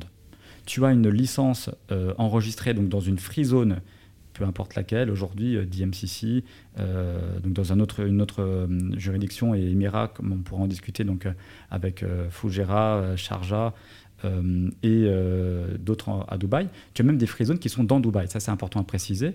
DWTC, Dubai World Trade Center, c'est une free zone, tu es dans Dubaï. Hmm. DMCC, donc c'est le quartier GLT qui est juste derrière la marina, bah, tu es en plein de Dubaï, mais c'est une free zone. Donc, cet avantage de mainland, eh bien, déjà, il est dans le fait de pouvoir avoir des bureaux localement. Et c'est vraiment pour avoir des bureaux à ton nom. C'est aussi dans le sens où tu peux très bien avoir des bureaux en ton nom propre, pas sur ta société, prendre un centre d'affaires. Une personne peut être aujourd'hui en free zone, travailler dans la marina avec son PC dans un centre d'affaires, et pour autant être totalement légal. Donc ça, c'est important de le préciser aussi. Donc on voit que cette distinction vraiment, il y a du commerce local, on ne peut pas passer outre. Euh, tu as un magasin dans Dubaï, tu es dans un mall, tu veux te développer, faire un restaurant, c'est une mainland. Tout ce que tu peux faire pour le faire passer en free zone, il faut le faire en free zone aujourd'hui. Tu as une facilité administrative. Je vais en citer une pour euh, peut-être synthétiser euh, ce sujet, mais la première, tu as un contrôle qui est fait sur le versement de tes salaires de tes employés en mainland. Tous les mois, tu dois payer par un organisme qui s'appelle WPS. c'est des formalités administratives supplémentaires, tu es contrôlé, tu as un salaire qui n'est pas, euh, qui correspond pas à un contrat de travail, on te bloque ta société. Aujourd'hui, en free zone, et c'est ton cas par exemple, tu te fais un salaire, c'est-à-dire que tu te verses de l'argent à la fin du mois, tu envoies 10 000 euros, c'est tout. Tu, hmm. on va pas venir te contrôler ce que tu fais, et tes employés pareil. Et donc tu as une facilité administrative. Tu peux tout faire également, par exemple, par email. Euh, une free zone, tu repars 4 euh, mois de l'année en France, tu veux modifier ta structure juridique et y ajouter un actionnaire, un employé, ce que tu veux, tout peut se faire par email et ça c'est génial. Signature de contrat DocuSign, je l'ai déjà fait et c'est vrai que c'est extrêmement simplifié. Mm. Ouais. Euh, tu parles justement des collaborateurs, des salariés. comment ça marche ici à Dubaï lorsque tu veux avoir des salariés ici à Dubaï, prendre des bureaux ou des choses comme ça, le quotidien d'un entrepreneur finalement qui voudrait arriver et se dire ok, je viens, je pose mes valises à Dubaï, mais pas que. Euh, parce qu'il faut savoir aussi à Dubaï, bah, c'est quand même relativement agréable d'y vivre. Donc c'est pas non plus trop complexe de convaincre certains de ses collaborateurs stratégiques ou des associés de venir avec soi. Et en plus, c'est vraiment une, une, une, mégalopole d'une part, mais aussi un, endroit où tous les pays se réunissent. On en parlait avant au début d'épisode. Et du coup, on peut trouver des talents. À partir du moment où on parle anglais, euh, en général, tout le monde parle anglais, on peut trouver des talents extrêmement bons, extrêmement polyvalents, bosseurs, tout le monde est là pour bosser, et aussi pas forcément trop cher, euh, selon, les, selon justement les, euh, euh, comment dirais-je, les origines des différentes personnes. Donc ouais, ça peut être intéressant de mettre le doigt sur justement comment ça marche, la partie salariale, la partie bureau, mais surtout la partie salariale à Dubaï lorsque l'on veut, lorsque l'on est entrepreneur, comparativement à la France par exemple, où des fois bah, tu te dis ah non euh, les charges salariales, euh, mhm. euh, les contrats, casser un contrat de, collaborateur salarié en France, ça coûte cher, etc. Comment ça marche ici? Hmm, Bon, c'est, on va dire que c'est plus favorable pour un employeur aujourd'hui, puisque ben, pour un employeur, j'ai envie de dire aussi pour un salarié au final, parce que c'est vrai que dans les deux cas, tu peux te libérer d'un contrat plus facilement. Euh, tu as un préavis, c'est beaucoup plus simple qu'en France. Euh, donc effectivement, j'ai tendance à penser, quand je vois aujourd'hui les contrats de travail euh, locaux, que les conditions de travail sont plus favorables pour un employeur. Tu as aussi un temps de travail normal dans le privé qui est de 48 heures. donc on voit qu'on est au-dessus de la France, on est sur du 8 heures fois 6, donc tu peux parfaitement légalement avoir un employé 6 jours par semaine, et c'est considéré comme totalement normal. Euh, par contre, il y a aussi des mesures qui sont prises pro-employés. Je vais te donner une parce que j'en ai une ce matin. Il y a le ramadan qui arrive. Et le ramadan, que tu sois euh, ben, justement musulman ou pas, euh, l'État, sans préavis, te demande d'avoir deux heures de moins par jour de travail pour tes employés. Donc on voit qu'il y a aussi cette approche, voilà, il y a une assurance obligatoire qui est à prendre pour ses employés de santé. tu as donc ce visa de résidence qui doit être payé, c'est-à-dire qu'aujourd'hui un employé à Dubaï, c'est vrai qu'il prend peu de risques. Euh, il a un emploi euh, à la clé, il a donc un visa de résidence à Dubaï qui lui est payé et qui, coûte de l'argent. Hmm. Euh, on parle de 2 à 3 000 euros hein, sur un visa tu as une assurance santé qui doit être prise par l'employeur. il a des conditions de vacances qui sont à peu près équivalentes, puisqu'on parle de deux jours et demi par mois. Tu, as, tu, as, des conditions à peu près équivalentes qu'en France sur les, sur les vacances. Euh, ensuite, c'est important peut-être de préciser, tu, as dit quelque chose d'intéressant sur euh, cette diversité culturelle ou autre, et aussi de salaire au, final. Mm. Et j'ai envie de rebondir sur quelque chose, c'est euh, on a tendance à penser que Dubaï est très cher, et je vois qu'aujourd'hui c'est le cas de beaucoup de personnes, et, et, je vais faire une petite aparté sur ça. Aujourd'hui, oui, Dubaï est cher. Ça veut dire qu'effectivement, vivre dans Dubaï, au prix des loyers, ça a augmenté. Bon, il faut quand même garder euh, mesure parce que c'est vrai que quand on regarde d'autres capitales, Londres, Paris, New York ou autres, on sait qu'on reste quand même euh, privilégié. Mais effectivement, euh, du fait que nous, on a connu Dubaï il y a déjà trois ans, hmm. tu en fais partie, et eh ben effectivement, on a tendance à trouver que c'est très cher. Parce que c'est vrai que ça, l'immobilier, par exemple, quand on a un appartement qui était à 1000 euros par mois, qui est maintenant à 3000 en un an et demi, ça fait, ça fait bizarre. Mais, à toute proportion gardée. Par contre, on oublie que euh, peut-être 60% de la population, 70% de la population ici vit euh, avec 600, 700 euros par mois. Et ça, je le précise parce que c'est hyper important. On a des personnes qui démarrent, tu l'as dit, qui sont des freelances ou autres en France, qui se posent la question de venir à Dubaï pour se lancer. On a parlé de coûts de constitution de société, administratifs autres qui sont importants. Mais on sait que dans cette étape-là, au début, il y a une balance à trouver qui est que euh, la vérité, c'est qu'il faut, il faut euh, optimiser ses dépenses, dépenser le moins possible. Euh, c'est pas un podcast, je pense, qui, est sur le, le, fait de comment réussir euh, son aventure entrepreneuriale, mais euh, je pense que quoi qu'il arrive, l'entrepreneur au départ qui est tout seul, c'est sa société, c'est son revenu. Et l'idée, c'est de, de dépenser le moins et de pouvoir investir dans son développement. Bien sûr. Et cette idée-là, euh, elle est parfaitement applicable aux Émirats. C'est-à-dire qu'aujourd'hui, rien ne vous oblige à vivre dans la Palme, dans la Marina. Euh, et je vais vous donner une proportion, enfin une, une, petite, une petite idée. Vous avez Sharjah, qui est, euh, je ne sais pas si on peut dire Sharjah ou l'Inde. Parce que concrètement, vous êtes en Inde, à 20 minutes de Dubaï. et oui, vous pouvez manger à 2 euros un repas du poulet et du riz. Et là, je vous mets au défi de trouver un endroit à Paris euh, même si vous allez à 30 minutes de Paris, vous allez manger pour 2 euros du riz et du poulet. Hmm. Et le riz et du poulet, on sait qu'il y a des gens qui se construisent euh, musculairement tous les jours avec du riz et du poulet. Donc c'est, y a, je pense que il faut en tout cas expliquer à ces personnes, et notamment à ces jeunes qui veulent peut-être prendre, le, j'ai envie de dire le risque, mais aussi c'est peut-être cette superbe décision de venir dans un pays anglophone et de, de, venir avec des gens qui sont plus avancés niveau business, comme toi, de pouvoir les approcher, de pouvoir apprendre d'eux, euh, de savoir que voilà, ils peuvent être à Dubaï, et optimiser leurs dépenses aussi. Ouais, complètement. Mm. Je, rebondis et je valide complètement ce que tu dis dans le sens où moi j'ai un, un ami client euh, qui habite à Sharjah. Euh, donc euh, il est francophone en Inde, en Inde. mais, mais il m'explique, tu vois, il me montrait son appart, etc. et autres. vue sur mer, 3 4 étage, deux chambres avec sa femme, sa fille. Euh, il dépense même pas 2000 euros par mois pour euh, loyer, nourriture, voiture, etc. Tout est moins cher, c'est à 20 minutes de Dubaï. Euh, et il a tous les, tous les mêmes avantages. On a eu aussi des collaborateurs qui ont habité ici ou qui habitent encore ici. Euh, on rémunérait ces collaborateurs entre peut-être 2005 à 4500 euros par mois selon leur degré de, de, de, de responsabilité et d'apport à la société. ils vivaient bien. Même certains, on leur payait euh, le visa ainsi que leur loyer à l'année. On arrivait à trouver des appartements dans Dubaï euh, pour 1700 euros, de chambres euh, extrêmement bien placées. Donc il y a vraiment des possibilités à partir du moment où euh, bah, tu te donnes les moyens et tu es OK de, pas forcément, effectivement, comme tu le disais, vivre sur la palme avec euh, vue sur la skyline, avec euh, piscine privée incroyable, etc. etc. et, et, ouais, ça, peut être intéressant. là, on va passer aussi sur des questions un petit peu plus sur toi et sur l'entrepreneur que tu es et comment tu as mis en place tout ça tout en restant accolé à justement l'entrepreneuriat à Dubaï de par le fait qu'on a la chance d'avoir quelqu'un qui maîtrise parfaitement ça. mais typiquement pour toi, euh, ton rythme de vie à Dubaï, je connais pas ton rythme de vie, je sais pas où tu vis, ce que tu fais, etc.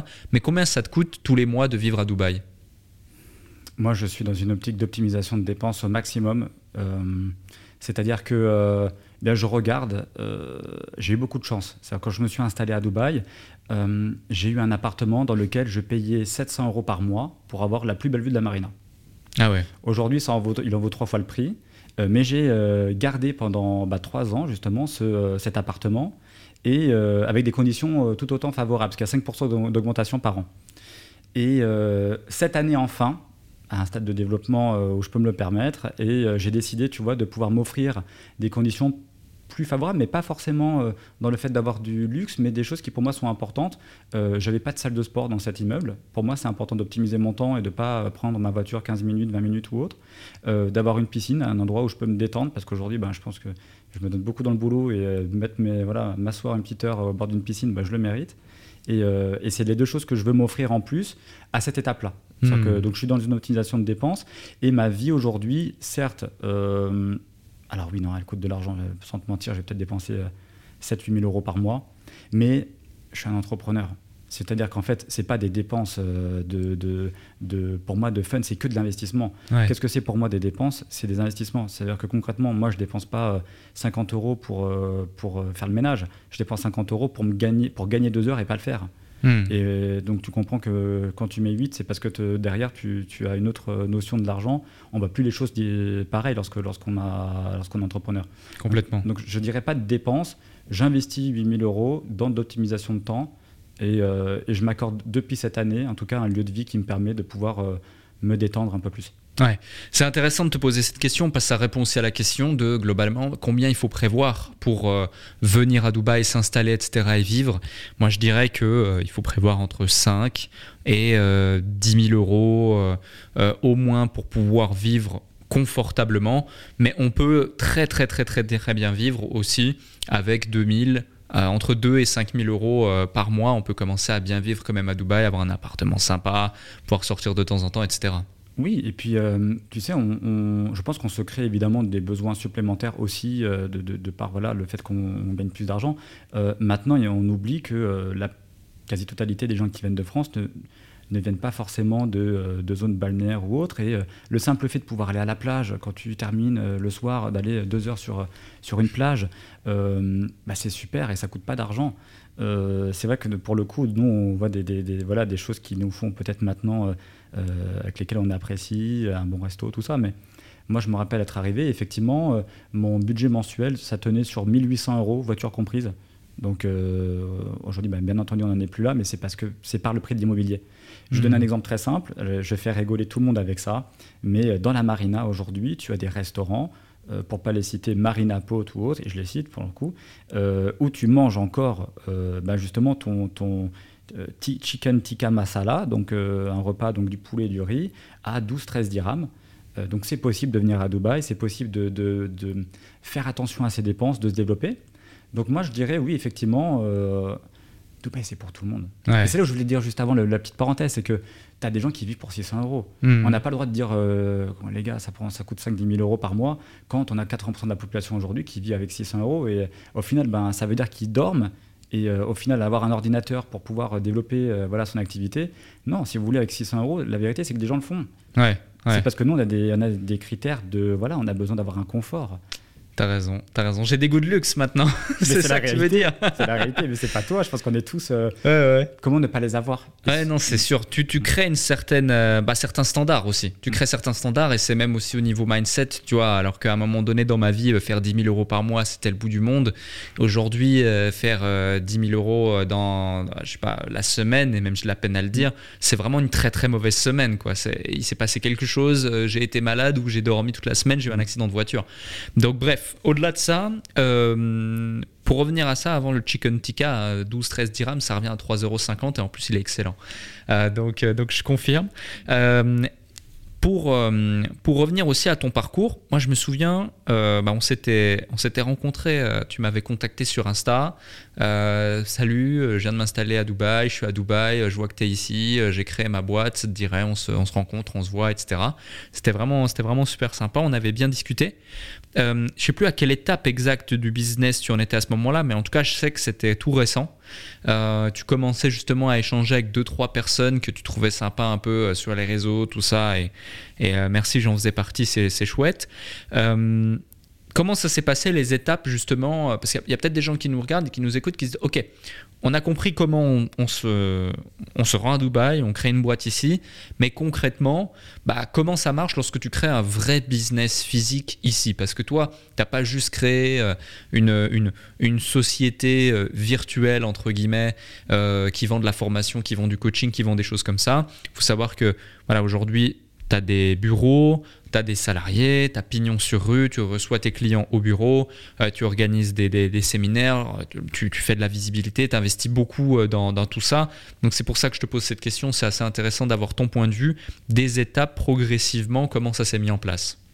Écoute, euh, déjà, je rebondis juste sur le début de, ce que tu as dit. Effectivement, on s'était rencontrés et euh, bah, tu vois qu'on a fait cet événement euh, du Match Business Club avec la thématique du personal branding. Et on en parlait de petites secondes, mais c'est vrai que c'est hyper intéressant. C'est que je t'avais approché déjà il y a trois ans. On ne se connaissait pas. Et ça, bah, c'est par la force du personal branding, c'est par le travail que tu as effectué qui fait que moi, entrepreneur à Dubaï, déjà, j'avais cette idée de me dire bah, j'ai des personnes, des référents aujourd'hui pour leur audience, tout ça, qui sont bons dans ce qu'ils font. Et bah, il faut déjà que je les approche parce que je tiens quelque chose, j'ai des réponses. Et euh, donc, c'est une petite parenthèse, mais en tout cas, euh, je t'ai entendu dire à un moment donné euh, que ben voilà, ça attirait des opportunités vers soi. C'était le cas. Ouais. cela étant dit, écoute, moi, je, suis. Ah, c'est difficile pour moi aujourd'hui de, donner, si tu veux, des, vrais conseils parce que on se rend compte que la vie est faite d'opportunités, de, de, prise de risques. Euh, et, c'est tellement aléatoire. Moi, si tu veux, moi, tout ce que je peux te dire, c'est que je suis quelqu'un qui a, eu euh, cette conviction de réussite, en tout cas, au fond de moi, de vouloir créer des choses. De, pour moi, c'était important voilà, d'avoir cette liberté, d'être entrepreneur.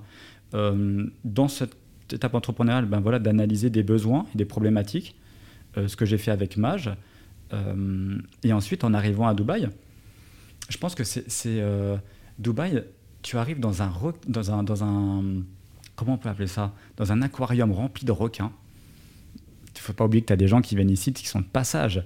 Euh, tu as des entrepreneurs qui viennent et puis ils n'ont pas leurs amis, leur famille, leur réputation à côté. Et il y a toutes les nationalités.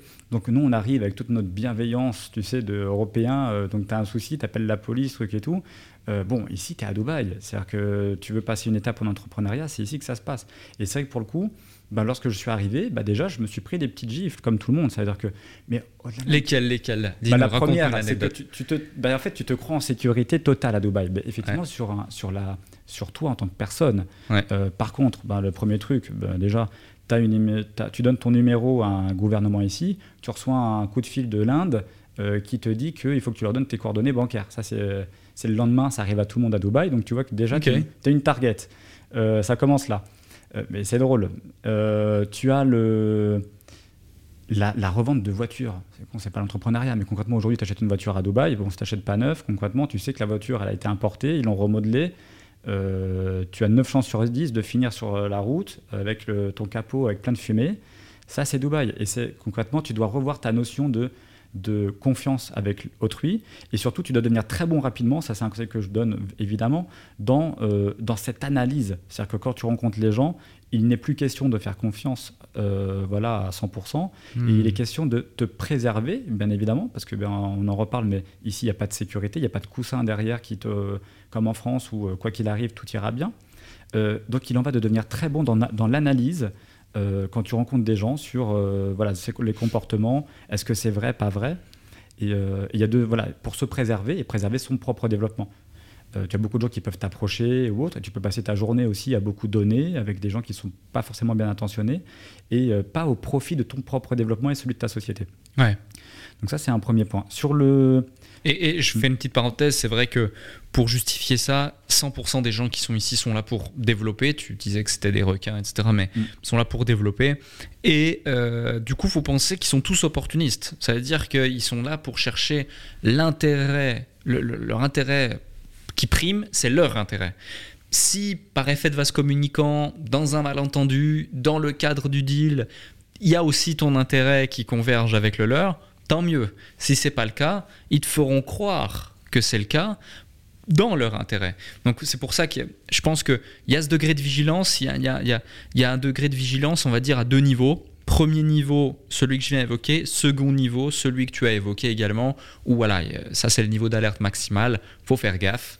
Euh, pas tout le monde est un gentil petit euh, agneau euh, tout mignon. Oui, et puis pas tout le monde a cette vision de long terme. C'est vrai. Et je pense que c'est ça, si tu veux, le secret aujourd'hui d'une affaire qui, qui, se développe, euh, c'est d'avoir une vision euh, long-termiste. Et, et, on le voit, je sais que tu as reçu, euh, si je ne me trompe pas, peut-être Investa, qui est une, société également voilà, qui est dans l'immobilier. L'épisode sort aujourd'hui en plus, eh ce soir, tu vois. C'est fantastique que j'en parle. Moi, je, les rencontre. Au moment où on fait l'épisode. Bon, bah, c'est génial. Et alors, donc, du coup, je vais te donner un exemple c'est que eh ben, c'est des personnes qui se sont lancées un petit peu en même temps que moi et qui sont encore là. Il n'y a pas de, de dans l'immobilier à Dubaï, tu as des, des commerciaux, des personnes qui sont prises voilà, dans, la rue. Euh, bonjour, tu veux vendre de l'immobilier Et concrètement, on voit bien que ces personnes-là, avec une connaissance du marché qui est minime, se permettent de jouer avec des capitaux des gens, des économies d'une vie. Et euh, comme j'en avais fait l'allusion tout à l'heure, c'est à t'envoyer un lien Stripe à minuit euh, pour euh, j'ai qu'une j'ai qu'une unit, il faut que tu. c'est ça, c'est ça. Tu vois, j'en parlais. C'est pour ça aussi que j'ai eu Investa ici. J'en parlais avec Benjamin notamment. Ça fait 30 ans qu'il est à Dubaï. Mm. Connaît le marché sur le bout des doigts comme sa poche. Alexandre, par exemple. D'ailleurs, ceux qui n'ont pas vu cet épisode, regardez-le. C'est c'est l'épisode précédent, hein, vu que cet épisode va sortir dans une semaine tout pile au moment où on enregistre euh, ce podcast, tu vois. Euh, voilà, avant, avant de venir à Dubaï faire de l'immobilier, il connaissait déjà le marché, il connaissait l'immobilier, il en a fait à Londres, il en a fait à New York, il en a fait à Paris, etc. etc. Donc c'est un domaine qu'il connaît. Et comme toi, euh, on va en parler après, avant de te lancer ici, tu connaissais quand même un petit peu Dubaï, tu avais déjà des expériences entrepreneuriales, etc. etc. Et ça, c'est hyper important ouais, de, de, mettre, de mettre en, en, valeur ça. Mais c'est ça, si tu veux, c'est cette approche en tout cas où euh, euh, ces personnes qui conseillent ont comme projet de construire une marque de long terme, de confiance Investa. Et c'est là où on voit qu'ils euh, ne peuvent pas s'amuser à euh, donner un conseil dans un intérêt court-termiste, de prendre voilà, une commission sur quelque chose. Parce que concrètement, ils ne seront pas là dans 5 ans sinon. Hmm. Et, c'est, euh, et en tout cas, toute la, la difficulté pour l'entrepreneur qui arrive à Dubaï, eh ben, ça va être de réussir à s'entourer des bonnes personnes qui ont cette vision-là, justement, euh, et qui, euh, eh bien, des, des- des gens qui, qui seront là dans 5 ans, dans 10 ans, et qui, par leur approche qui est bienveillante. Ouais, complètement. Euh, Au-delà de, de- de tout ça, aujourd'hui, Mage, c'est combien de clients, plus ou moins 400 clients francophones. 400 clients francophones, intéressant. Euh, en plus, on en parlait, je crois, tu mets en place des actions pour développer aussi le côté euh, russophone, anglophone, progressivement, ou sur la fin d'année, ça va s'actionner euh, de manière, de manière plus, plus puissante encore. C'est combien de collaborateurs 10. 10. Et justement, ça fait maintenant 3 ans, on voit que les résultats sont au rendez-vous. Étape par étape, comment tu t'es, comment tu t'es staffé, comment tu as avancé justement dans, dans tout ça? Peut-être intéressant de revenir euh, chronologiquement sur le... Écoute, j'ai euh, donné priorité en fait à avoir ces experts Ouais. donc, qui sont devenus des chefs de département. Ok. Je t'ai parlé du banquier, Mhm. d'un expert comptable. Oui. Et ça, ça a été des pièces maîtresses au départ parce que euh, aujourd'hui, moi, je suis un petit peu, donc, euh, on va dire, un, un- un chef d'orchestre. Euh, comme tout directeur général, ce n'est pas moi qui ai des compétences spécifiques et une expertise dans un domaine précis, Euh, comme peut l'avoir un avocat, comme peut l'avoir, euh, par exemple, un fiscaliste, comme peut l'avoir un banquier. Et c'est pour ça qu'il faut être entouré de ces personnes-là. Euh, cela étant dit, donc moi, ma priorité, ça a été d'avoir ces ressources pour permettre en tout cas à avoir les conseils nécessaires et l'expertise nécessaire dès le départ. Ensuite, euh, moi, mon rôle au départ, bah, ça a été en fait de faire euh, cette- cet homme à tout faire dans une société, c'est-à-dire d'être au niveau des opérations, d'être dans la partie commerciale. Et donc, c'est ce que je faisais 15 heures par jour, 7 jours sur 7. Et avec une approche qui est, je pense, euh, inégalable, parce que moi, je viens à la vingtaine de, de mon expérience de l'hôtellerie, de Mhm. luxe. J'ai travaillé à Paris, j'ai travaillé au Plaza Athénée notamment, et j'ai une approche, si tu veux, du service avec des standards très hauts. C'est-à-dire que pour moi, il y avait un sens du, du, du service qui, qui est, euh, qui est très important, c'est-à-dire dans l'empathie, euh, comprendre les besoins des gens. Et en fait, j'ai juste réussi à prendre le bon de ce, de ce travail de service de l'époque et de l'adapter à un entrepreneur. C'est-à-dire de créer, si tu veux, euh, je suis un entrepreneur, quels sont mes besoins? Je, on, ça fuse dans notre tête à samedi soir, on a besoin de savoir si on veut faire une société à Dubaï. On n'a pas envie d'attendre le mercredi 10h pour avoir une réponse et après qu'on nous réponde deux semaines après par un email. Mhm. Tu veux tout de suite, ok, ah, ça coûte tant. Euh, ok, tac, bam, bam, et on envoie. Et c'est en fait, je me suis contenté de créer ce que j'aurais rêvé avoir en tant qu'entrepreneur en service. Pour en revenir au niveau du staff, premièrement, les ressources principales d'expertise. Pourquoi? Ben, Répondre à des problématiques fiscales, bancaires. Et ensuite, une évolution de montant au départ, et bien de l'optimiser, c'est-à-dire de, de euh, par exemple, au départ, employer dans les opérations tâches répétitives, euh, quelque chose où euh, voilà, c'est une genre de, genre de tâche, et surtout toujours en donnant priorité, et ça c'est important, sur, sur mon département opérationnel. C'est celui qui est, en- qui- est le garant de la satisfaction client. Donc moi, sur mon business plan, si tu veux aujourd'hui, je privilégie la qualité de service, la qualité de service, la qualité de service. Ça veut dire qu'en fait, on parle encore de long terme Mhm.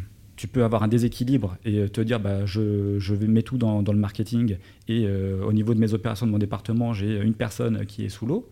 Euh, On fait des belles promesses qu'on ne sait pas tenir. mauvaise qualité de service. Mhm. Euh, alors oui, peut-être que ce mois-ci, le mois d'après, ben, tu fais trois fois ton chiffre. Par contre, c'est fini. Ta réputation, c'est fini. Ouais. Donc moi, j'ai une autre approche de long-termiste qui a été eh bien, voilà, d'investir principalement sur la partie opération. Euh, ensuite, commercial. Et j'ai eu, entre guillemets, cette stratégie de faire monter en compétence mes, mes employés. C'est-à-dire qu'ils passent par la partie opération et après, ils partent sur le commercial. Donc, ils connaissent tout des opérations. Les free zones, tous les délais, là, ils connaissent pas parce qu'on leur a expliqué que c'était comme ça. Ils connaissent parce qu'ils savent la vérité. Qu'une free zone, elle, elle te dit 5 jours, c'est 15. Que ceci, c'est ça. Et elles peuvent en parler de façon transparente et donc on respecte nos promesses. Mhm. Donc monter en compétence les gens, euh, ce qui est important également pour eux parce qu'ils ont des plans de carrière, ils veulent évoluer et apprendre. Et, euh, et enfin, la touche, la dernière, c'est ce département communication.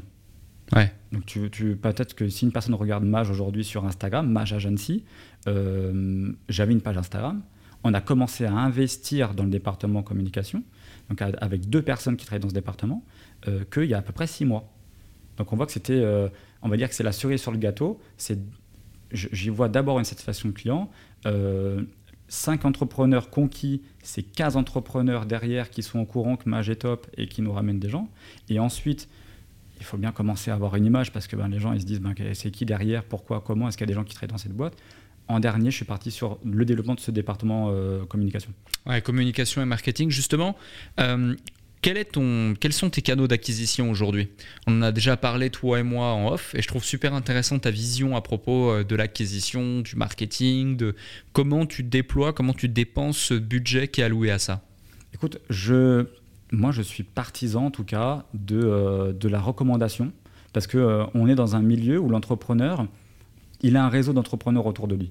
Donc, un entrepreneur satisfait, c'est quelqu'un qui va partager son expérience. ah ben, j'ai une boîte à Dubaï je veux dire, combien de fois dans l'année, il y a un, autre entrepreneur va lui dire Bah oui, super, qu'est-ce que tu y gagnes Est-ce que combien ça coûte? Donc en fait, il, me prévend mon service. Euh, donc pour moi, euh, je n'investis pas sur des euh, ressources dont je n'ai pas de contrôle. on peut très peu voir Mage sur du Google Ads ou autre. pourquoi? Parce que bah, j'ai des marges j'ai des marges que j'essaie de tenir, en tout cas, euh, qui soient les plus faibles possibles pour que ce soit encore une fois au profit des entrepreneurs. Parce que moi, je suis un entrepreneur, donc je me dis, j'ai envie de payer le prix juste. Euh, donc, euh, j'ai pas une stratégie, si tu veux, où par exemple, ben, je mets un, des, des, marges où 50% de ma marge va partir dans de l'acquisition à Google. sinon, en fait, ben, je vois pas l'intérêt. Si l'entrepreneur accepte de donner 3000 euros à Google parce qu'il y a un coût par clic à 10 euros et temps de conversion à la fin du mois, c'est pas la stratégie de. Donc, hmm. moi, la mienne, elle est de aujourd'hui, satisfaction à 100% des gens. Euh, et enfin, développement de ce service commercial, donc c'est de payer des gens, de l'humain, des ressources, pour mettre en avant ce qu'est Mage, parce qu'en fait on ne le voit pas. Et aujourd'hui, ben moi j'ai des vidéos qui présentent l'équipe. Bonjour, je m'appelle Charlotte. Ah, putain, ben maintenant on comprend, c'est pas un site internet, t'as Charlotte derrière. Ça fait deux ans qu'elle est chez Mage. Euh, bonjour, je m'appelle Ishan, je suis en charge du département bancaire. Ça fait 15 ans que je suis à Dubaï euh, banquier. Et tout ça, ça a été possible parce que je paye ces personnes-là qui vont prendre des petites vidéos la journée, qui vont réfléchir à des idées de com.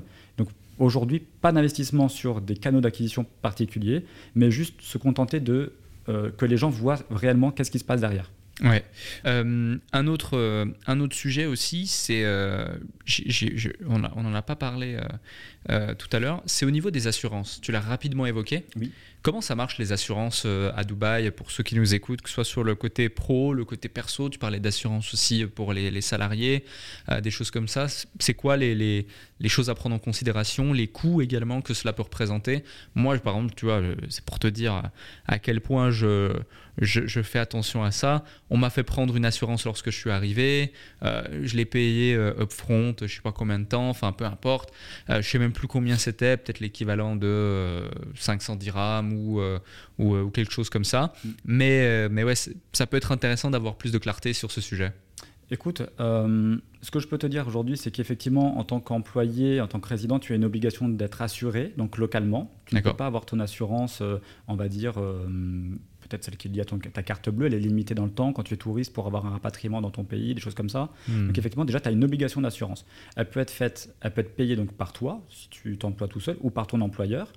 Euh, cette assurance, elle s'adapte évidemment à tout un chacun, parce qu'on le rappelle qu'il y a des personnes qui gagnent 600, 700 euros à Dubaï. Donc tu as aussi accès à des hôpitaux bah, qui sont totalement différents si tu payes 600, euh, si tu gagnes 600 ou si tu gagnes 10 000 euros par mois. Tu as un petit peu comme on pourrait parler à Paris dans le privé, là, de l'hôpital américain, des choses comme ça, où hmm. évidemment tu veux te soigner dans du privé, dans des choses plus qualitatives, ça coûte plus cher.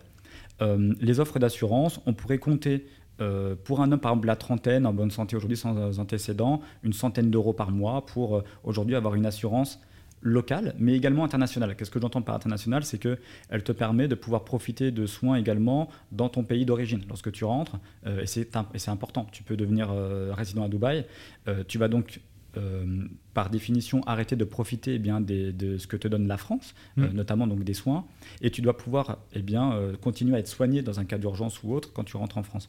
Complètement. Euh, donc on va compter 100 euros euh, et ça pourrait monter jusqu'à 300 euros, encore une fois, parce qu'il y a des antécédents, il y a des personnes qui ont des besoins totalement différents au niveau des dents, des yeux, tout ça. Et, euh, et voilà, ensuite, moi, en tout cas, c'est pas ma spécialité aujourd'hui. J'ai aujourd'hui des, des, personnes avec qui je collabore qui sont spécialisées dans ce domaine-là euh, et qui agissent. J'aime bien l'idée, en tout cas, en tant que broker. C'est-à-dire qu'en fait, courtier en assurance. Exactement. Il y en a aussi beaucoup en Suisse qui, justement, selon la situation spécifique de l'individu et ses besoins, ils vont te proposer un panel d'assurance les plus adaptés avec les meilleurs tarifs, les meilleures conditions, les meilleures euh, euh, cautions, etc., etc. Ouais. Complètement. Bah, J'aime l'approche parce que bah, tu te dis concrètement, voilà, il, quoi qu'il arrive, je sais comment ils se rémunèrent. ils, ils essaient de me conseiller au mieux par rapport à mes besoins. Et, et voilà, donc euh, ça sera peut-être le sujet de. Je ne peux pas rentrer dans les détails aussi euh, précis que si j'étais justement spécialisé dans ce domaine-là. Mhm. Mais par contre, j'ai les ressources et les gens de confiance. D'ailleurs, ils étaient à la soirée du Match Business Club. D'accord. Flavie, Adrien. qui sont justement spécialisés dans ça et, au-delà même de Dubaï parce qu'ils ont un, un, headquarter donc le, le quartier qui est au Mexique d'accord ok bah, ils ont leur bureau à Dubaï c'est intéressant justement de d'avoir connaissance de ça, de savoir ça, parce que tu c'est typiquement une question que les gens euh, oublient ou omettent de se poser, surtout que, quand on est jeune, quand on est en bonne santé, on se dit mais non, on est indestructible, il peut rien nous arriver. Euh, moi, j'ai vu même des amis qui sont venus ici en vacances tout simplement. Euh, un jet ski qui se passe mal, tu termines à l'hôpital quasi paralysé pendant mm. plusieurs jours. Ça peut être, ça peut être quand même. Faut, faut anticiper faut anticiper euh, ce genre de choses et faut pas se dire euh, on y pensera plus tard parce que ça peut coûter très cher. La plupart des gens viennent ici pour développer leur business, faire plus d'argent euh, et donc si tout ce que tu as généré passe après derrière dans des soins parce que tu n'as pas anticipé certaines choses, c'est dommage. Oh, Ouais. Je rebondis juste sur ce que tu dis. En fait, ce qui est important, et, là où ça match par rapport à nous en tant qu'entrepreneurs, c'est qu'on a cette sensation, si tu veux, d'avoir la maîtrise sur ce que l'on a besoin. Mhm. En France, tu es un salarié, on va lui prendre cette somme. On lui prend 300 euros, par exemple, pour, pour des soins, des choses comme ça. L'employeur, voilà, c'est euh, ici.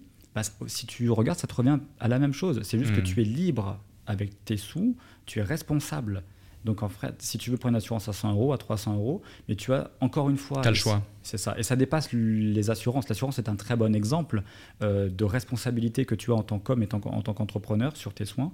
Euh, la France, encore une fois, cet exemple social de je vous laisse gérer pour moi et euh, en espérant que ça fonctionne. Et on voit bien que par exemple aujourd'hui, ben, le climat social en France par rapport eh bien, aux retraites, bah, ça ne fonctionne pas, les gens ne sont pas contents. c'est un sujet d'actualité. Ils acceptent que, euh, entre guillemets, gérer mon argent, et après, ils ne sont pas contents des décisions. À Dubaï, c'est l'inverse. C'est euh, vous avez tout, gérez, et puis soyez des grands garçons. c'est ça, c'est ça. Non, mais tu as tout à fait raison, c'est bien de le mettre en, en, évidence. Euh, un autre sujet, c'est les visas.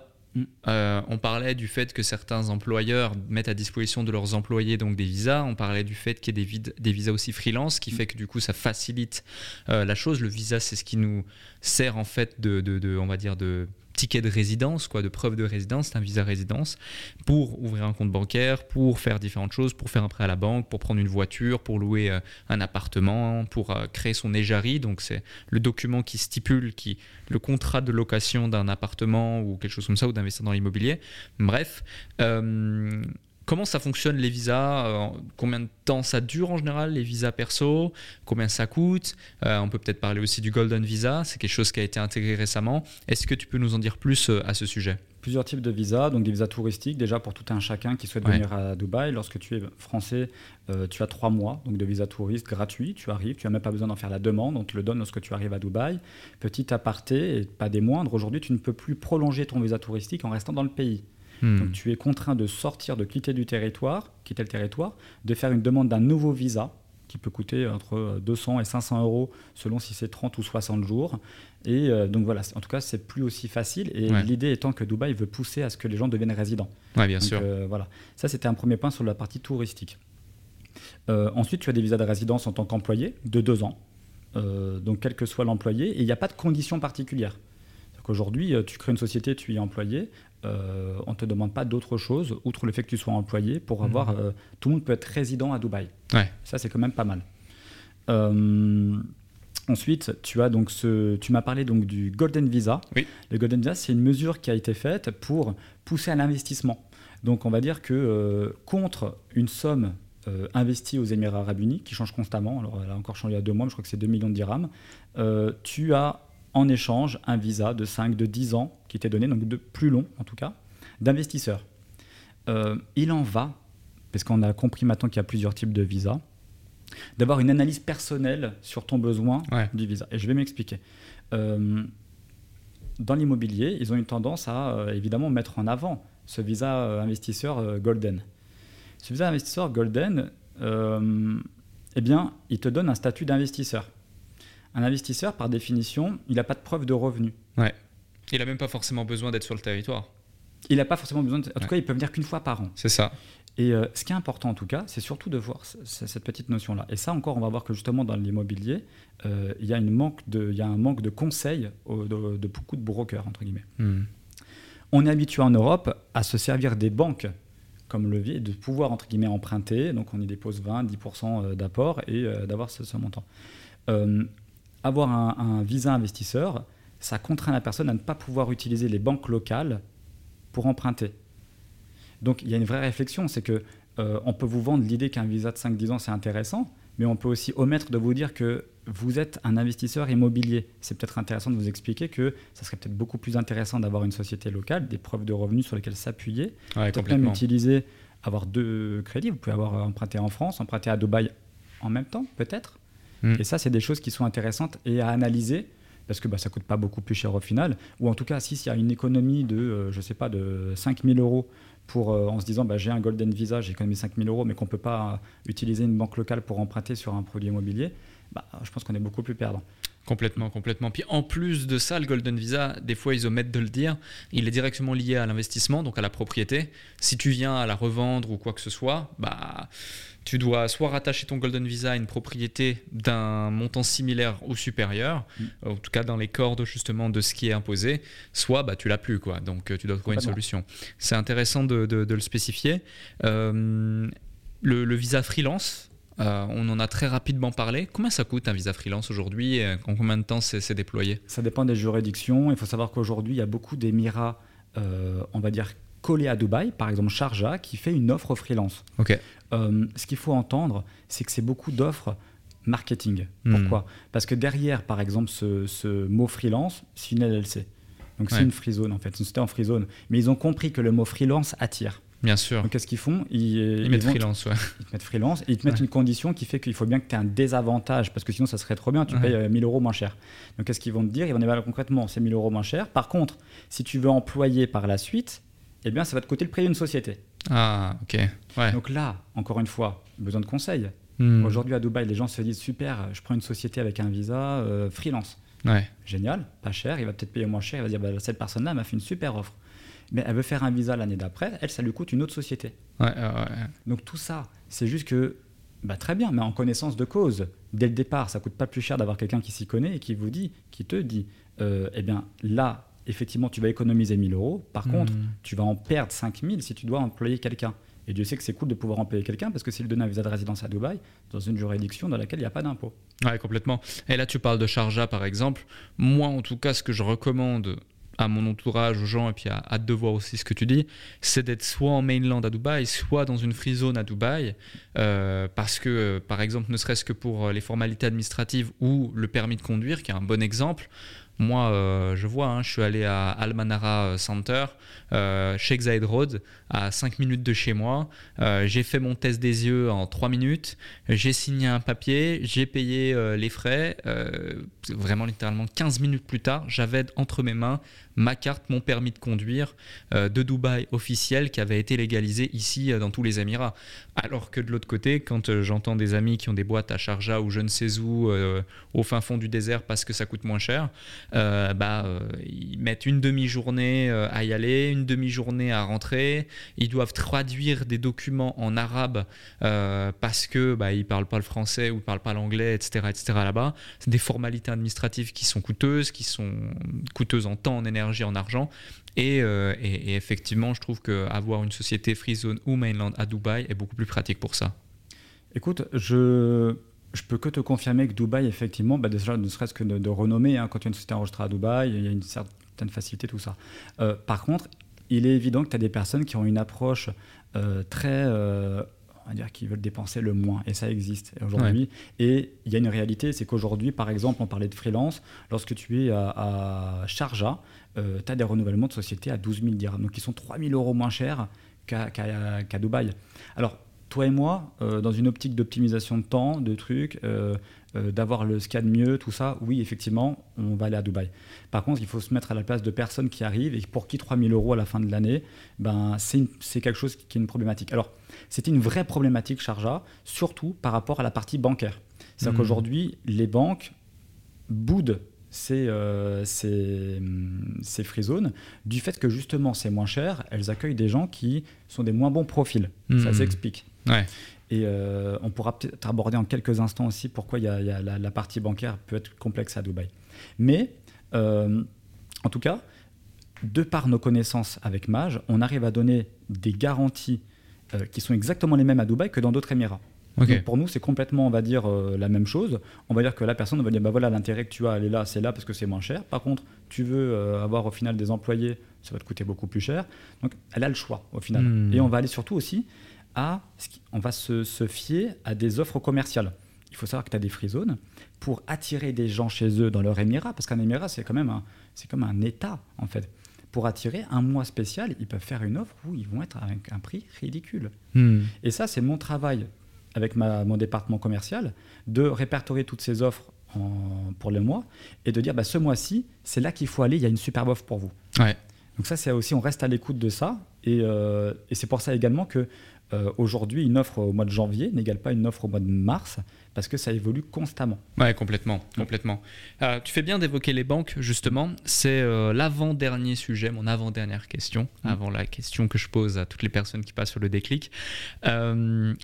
le système bancaire à Dubaï, c'est vrai que c'est quand même un sujet, un gros sujet. Je pense que tu, c'est quelque chose, c'est une bonne initiative que d'avoir un banquier en interne. Moi, je l'ai vu, je l'ai subi au début. Alors pour la partie perso, ça allait assez vite, ça allait assez fluide. Pour la partie pro, c'était un petit peu plus complexe. On me demandait des minimum déposites, on me demandait des justificatifs, on me demandait aussi pourquoi j'avais ouvert autant de sociétés d'un coup, etc. Au départ, quand je suis arrivé avec 3 4 sociétés, 3 4 associés différents, certains étaient en France, etc. Enfin, il y a eu pas mal de choses. J'ai aussi fait des virements de fonds de par certains clients ou certaines de mes boîtes euh, assez importants euh, dans un délai relativement court. Beaucoup, beaucoup, beaucoup de, de problématiques et c'est seulement aujourd'hui, un an et demi plus tard, que j'ai une situation, bon ça fait pas deux semaines, ça fait un certain temps maintenant, ça fait plus de six mois, mais que j'ai une situation parfaitement clean, euh, avec les bonnes banques, avec les bonnes, euh, les bonnes solutions pour pouvoir gérer mes flux financiers comme il le faut. Mais euh, je pense que j'avais pas été assez, en tout cas, bien entouré et éveillé sur le sujet en amont de mon installation, et ça peut être intéressant d'avoir ton point de vue justement sur le sujet. Bon, bah écoute, nous, on va en tout cas aborder deux choses ensemble. C'est, le premier, c'est de comprendre pourquoi il y a des problématiques pour les gens à Dubaï dans le monde bancaire. C'est intéressant de comprendre pourquoi. Et on va essayer d'aborder dans un second temps ces obligations légales, parce que je viens de me rendre compte par ta question qu'on n'a pas, pas poussé dans ce truc-là de euh, pourquoi est-ce qu'il n'y avait peut-être pas de comptabilité vraiment, tout ça, et pourquoi aujourd'hui euh, il y a ces obligations qui vont être en place. Euh, la première raison, aujourd'hui, c'est du fait que justement il n'y avait pas d'audit annuel dans une société donc pas de prise de comptabilité, de validation euh, auprès d'un auditeur, donc l'équivalent d'un commissaire aux comptes. Euh, il y avait toute la responsabilité du blanchiment sur le dos des banques à Dubaï. Hmm. C'est pas leur métier logiquement. Dans, quand tu es en France, tout ça, ben voilà, tu sais, c'est complètement différent. Donc aujourd'hui, les banques à Dubaï avaient cette responsabilité de vérifier les transactions et euh, et donc, elle pouvait, euh, bah, déjà que Dubaï était dans une, juridiction où il n'y a pas d'impôt. Donc, pour le coup, euh, encore une fois, je réappuie. Tu as 20 ans, tu viens de Dubaï, tu crées une société, tu factures des frais de service, tu, fais venir de l'argent dans un pays où il n'y a pas d'impôt. C'est quand même une responsabilité énorme. Donc, voilà pourquoi les banques sont, entre guillemets, beaucoup plus alertes et, analysent beaucoup les cas.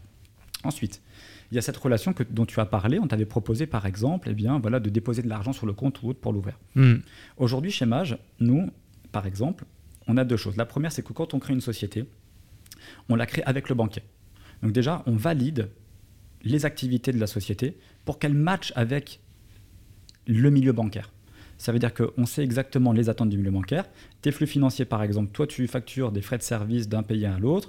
Euh, aujourd'hui, la banque, elle a des attentes au niveau des activités, elle doit rendre des comptes et on doit savoir, entre guillemets, quelle activité mettre. Il y a aussi des petites spécificités. Euh, tu as des, des activités qui te permettent de facturer beaucoup plus facilement.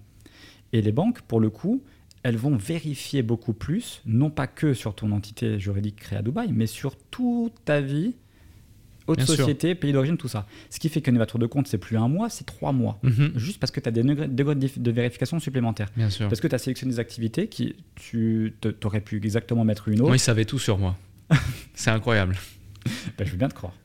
Et euh, donc, en tout cas, voilà, ce qui est important donc, de, comprendre, c'est ça. La deuxième des choses, aujourd'hui, donc il n'y a pas d'échange de données entre euh, Dubaï et, la mm. France. Il y a des millions de sociétés qui se créent à Dubaï. Et on ne pourrait pas envoyer les, données là, mais il y a quand même ce, CRS qui est en place, FATCA pour les États-Unis, d'échange de données si besoin. C'est-à-dire qu'aujourd'hui, il y a une enquête qui est faite en France sur une personne, un individu. Dubaï va partager les données, va devoir répondre. Il y, a des, il y a des accords entre ces deux juridictions. Donc ça, c'est important de comprendre qu'aujourd'hui, il n'y a pas d'échange de données bancaires, mais bien un accord qui fait que... des euh, accords bilatéraux entre, les permis, entre, les pays. Exactement. Ils, ils, ont cette obligation, en tout cas, de, bah, de répondre à, à, ça. Ouais. Euh, donc voilà, cela étant dit, euh, l'idée, c'était quoi? C'était donc déjà, premièrement, donner des garanties sur l'accès à un compte bancaire. Et ça, c'est au moment de la constitution de la société, ça se fait avec les banquiers. On ne crée pas une société. Moi, je vois les gens à Dubaï qui créent des sociétés. Euh, qui ne sont pas des conseillers, qu'est-ce qu'ils font? Ben, Ils vendent. Donc concrètement, qu'est-ce que tu fais? Ah, tu es consultant Non, non, je suis consultant. Ah, tu vends aussi des voitures? C'est pas mal, ça te fait un petit peu d'argent en plus. Tiens, ben, on peut mettre trois activités sur ta licence. Tiens, vente de voitures. Tac. Super. Allez, donnez-moi 15 000 euros. Voilà, et tu as créé ta société. Bon, tu arrives en banque, ils rigolent concrètement. Tu n'ouvriras jamais un compte bancaire avec ça. Concrètement, c'est impossible. Euh, on parle d'une activité locale où tu peux prendre du cash pour, pour vendre des voitures, des trucs. Bref, sans rentrer dans les détails, c'est foutu. Euh, donc, constitution de société entourée d'un banquier qui valide, qui prévalide ça.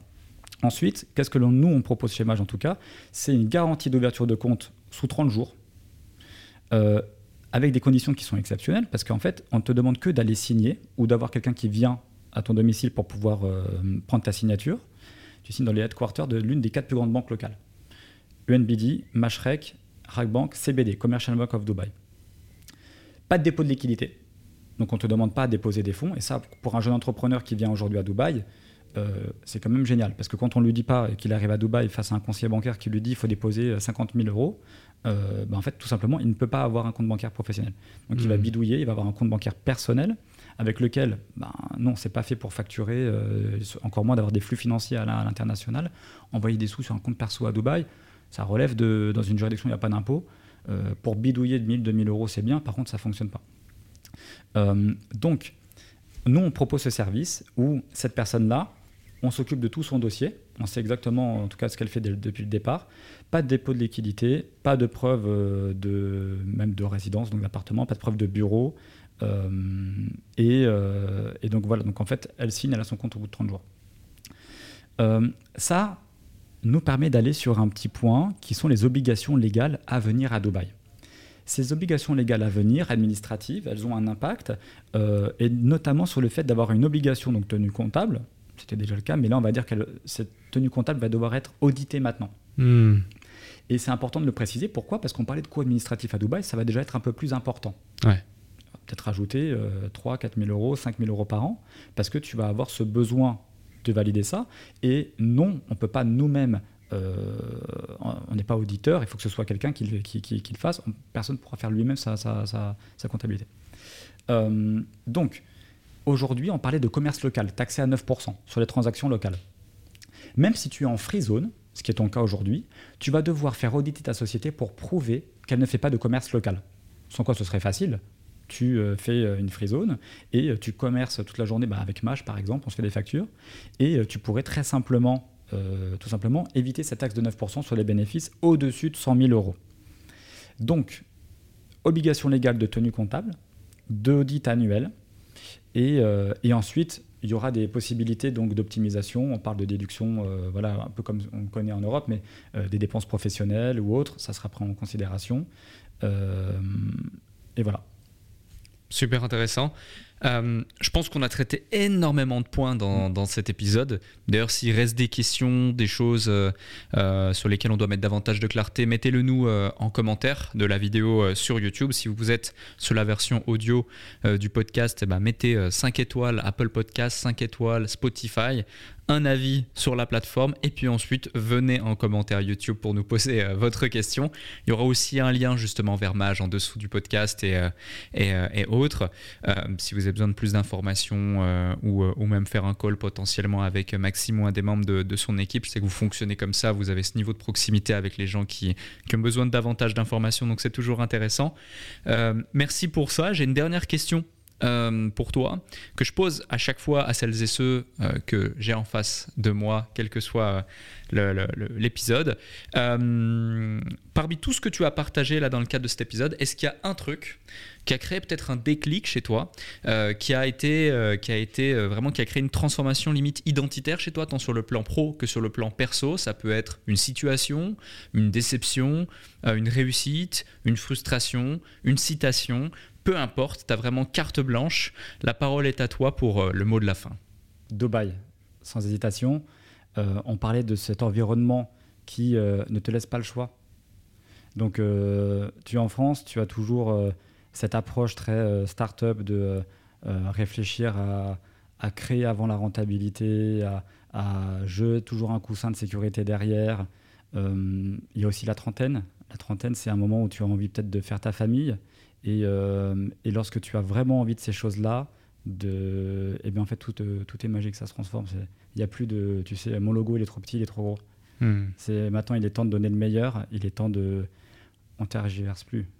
Ok, parfait. Merci pour ce moment. Merci, à toi pour ton invitation et c'était un vrai plaisir vraiment. Et euh, en tout cas c'est le moment pour te féliciter pour tout ce que tu fais. C'était un vrai honneur pour moi d'être avec toi aujourd'hui.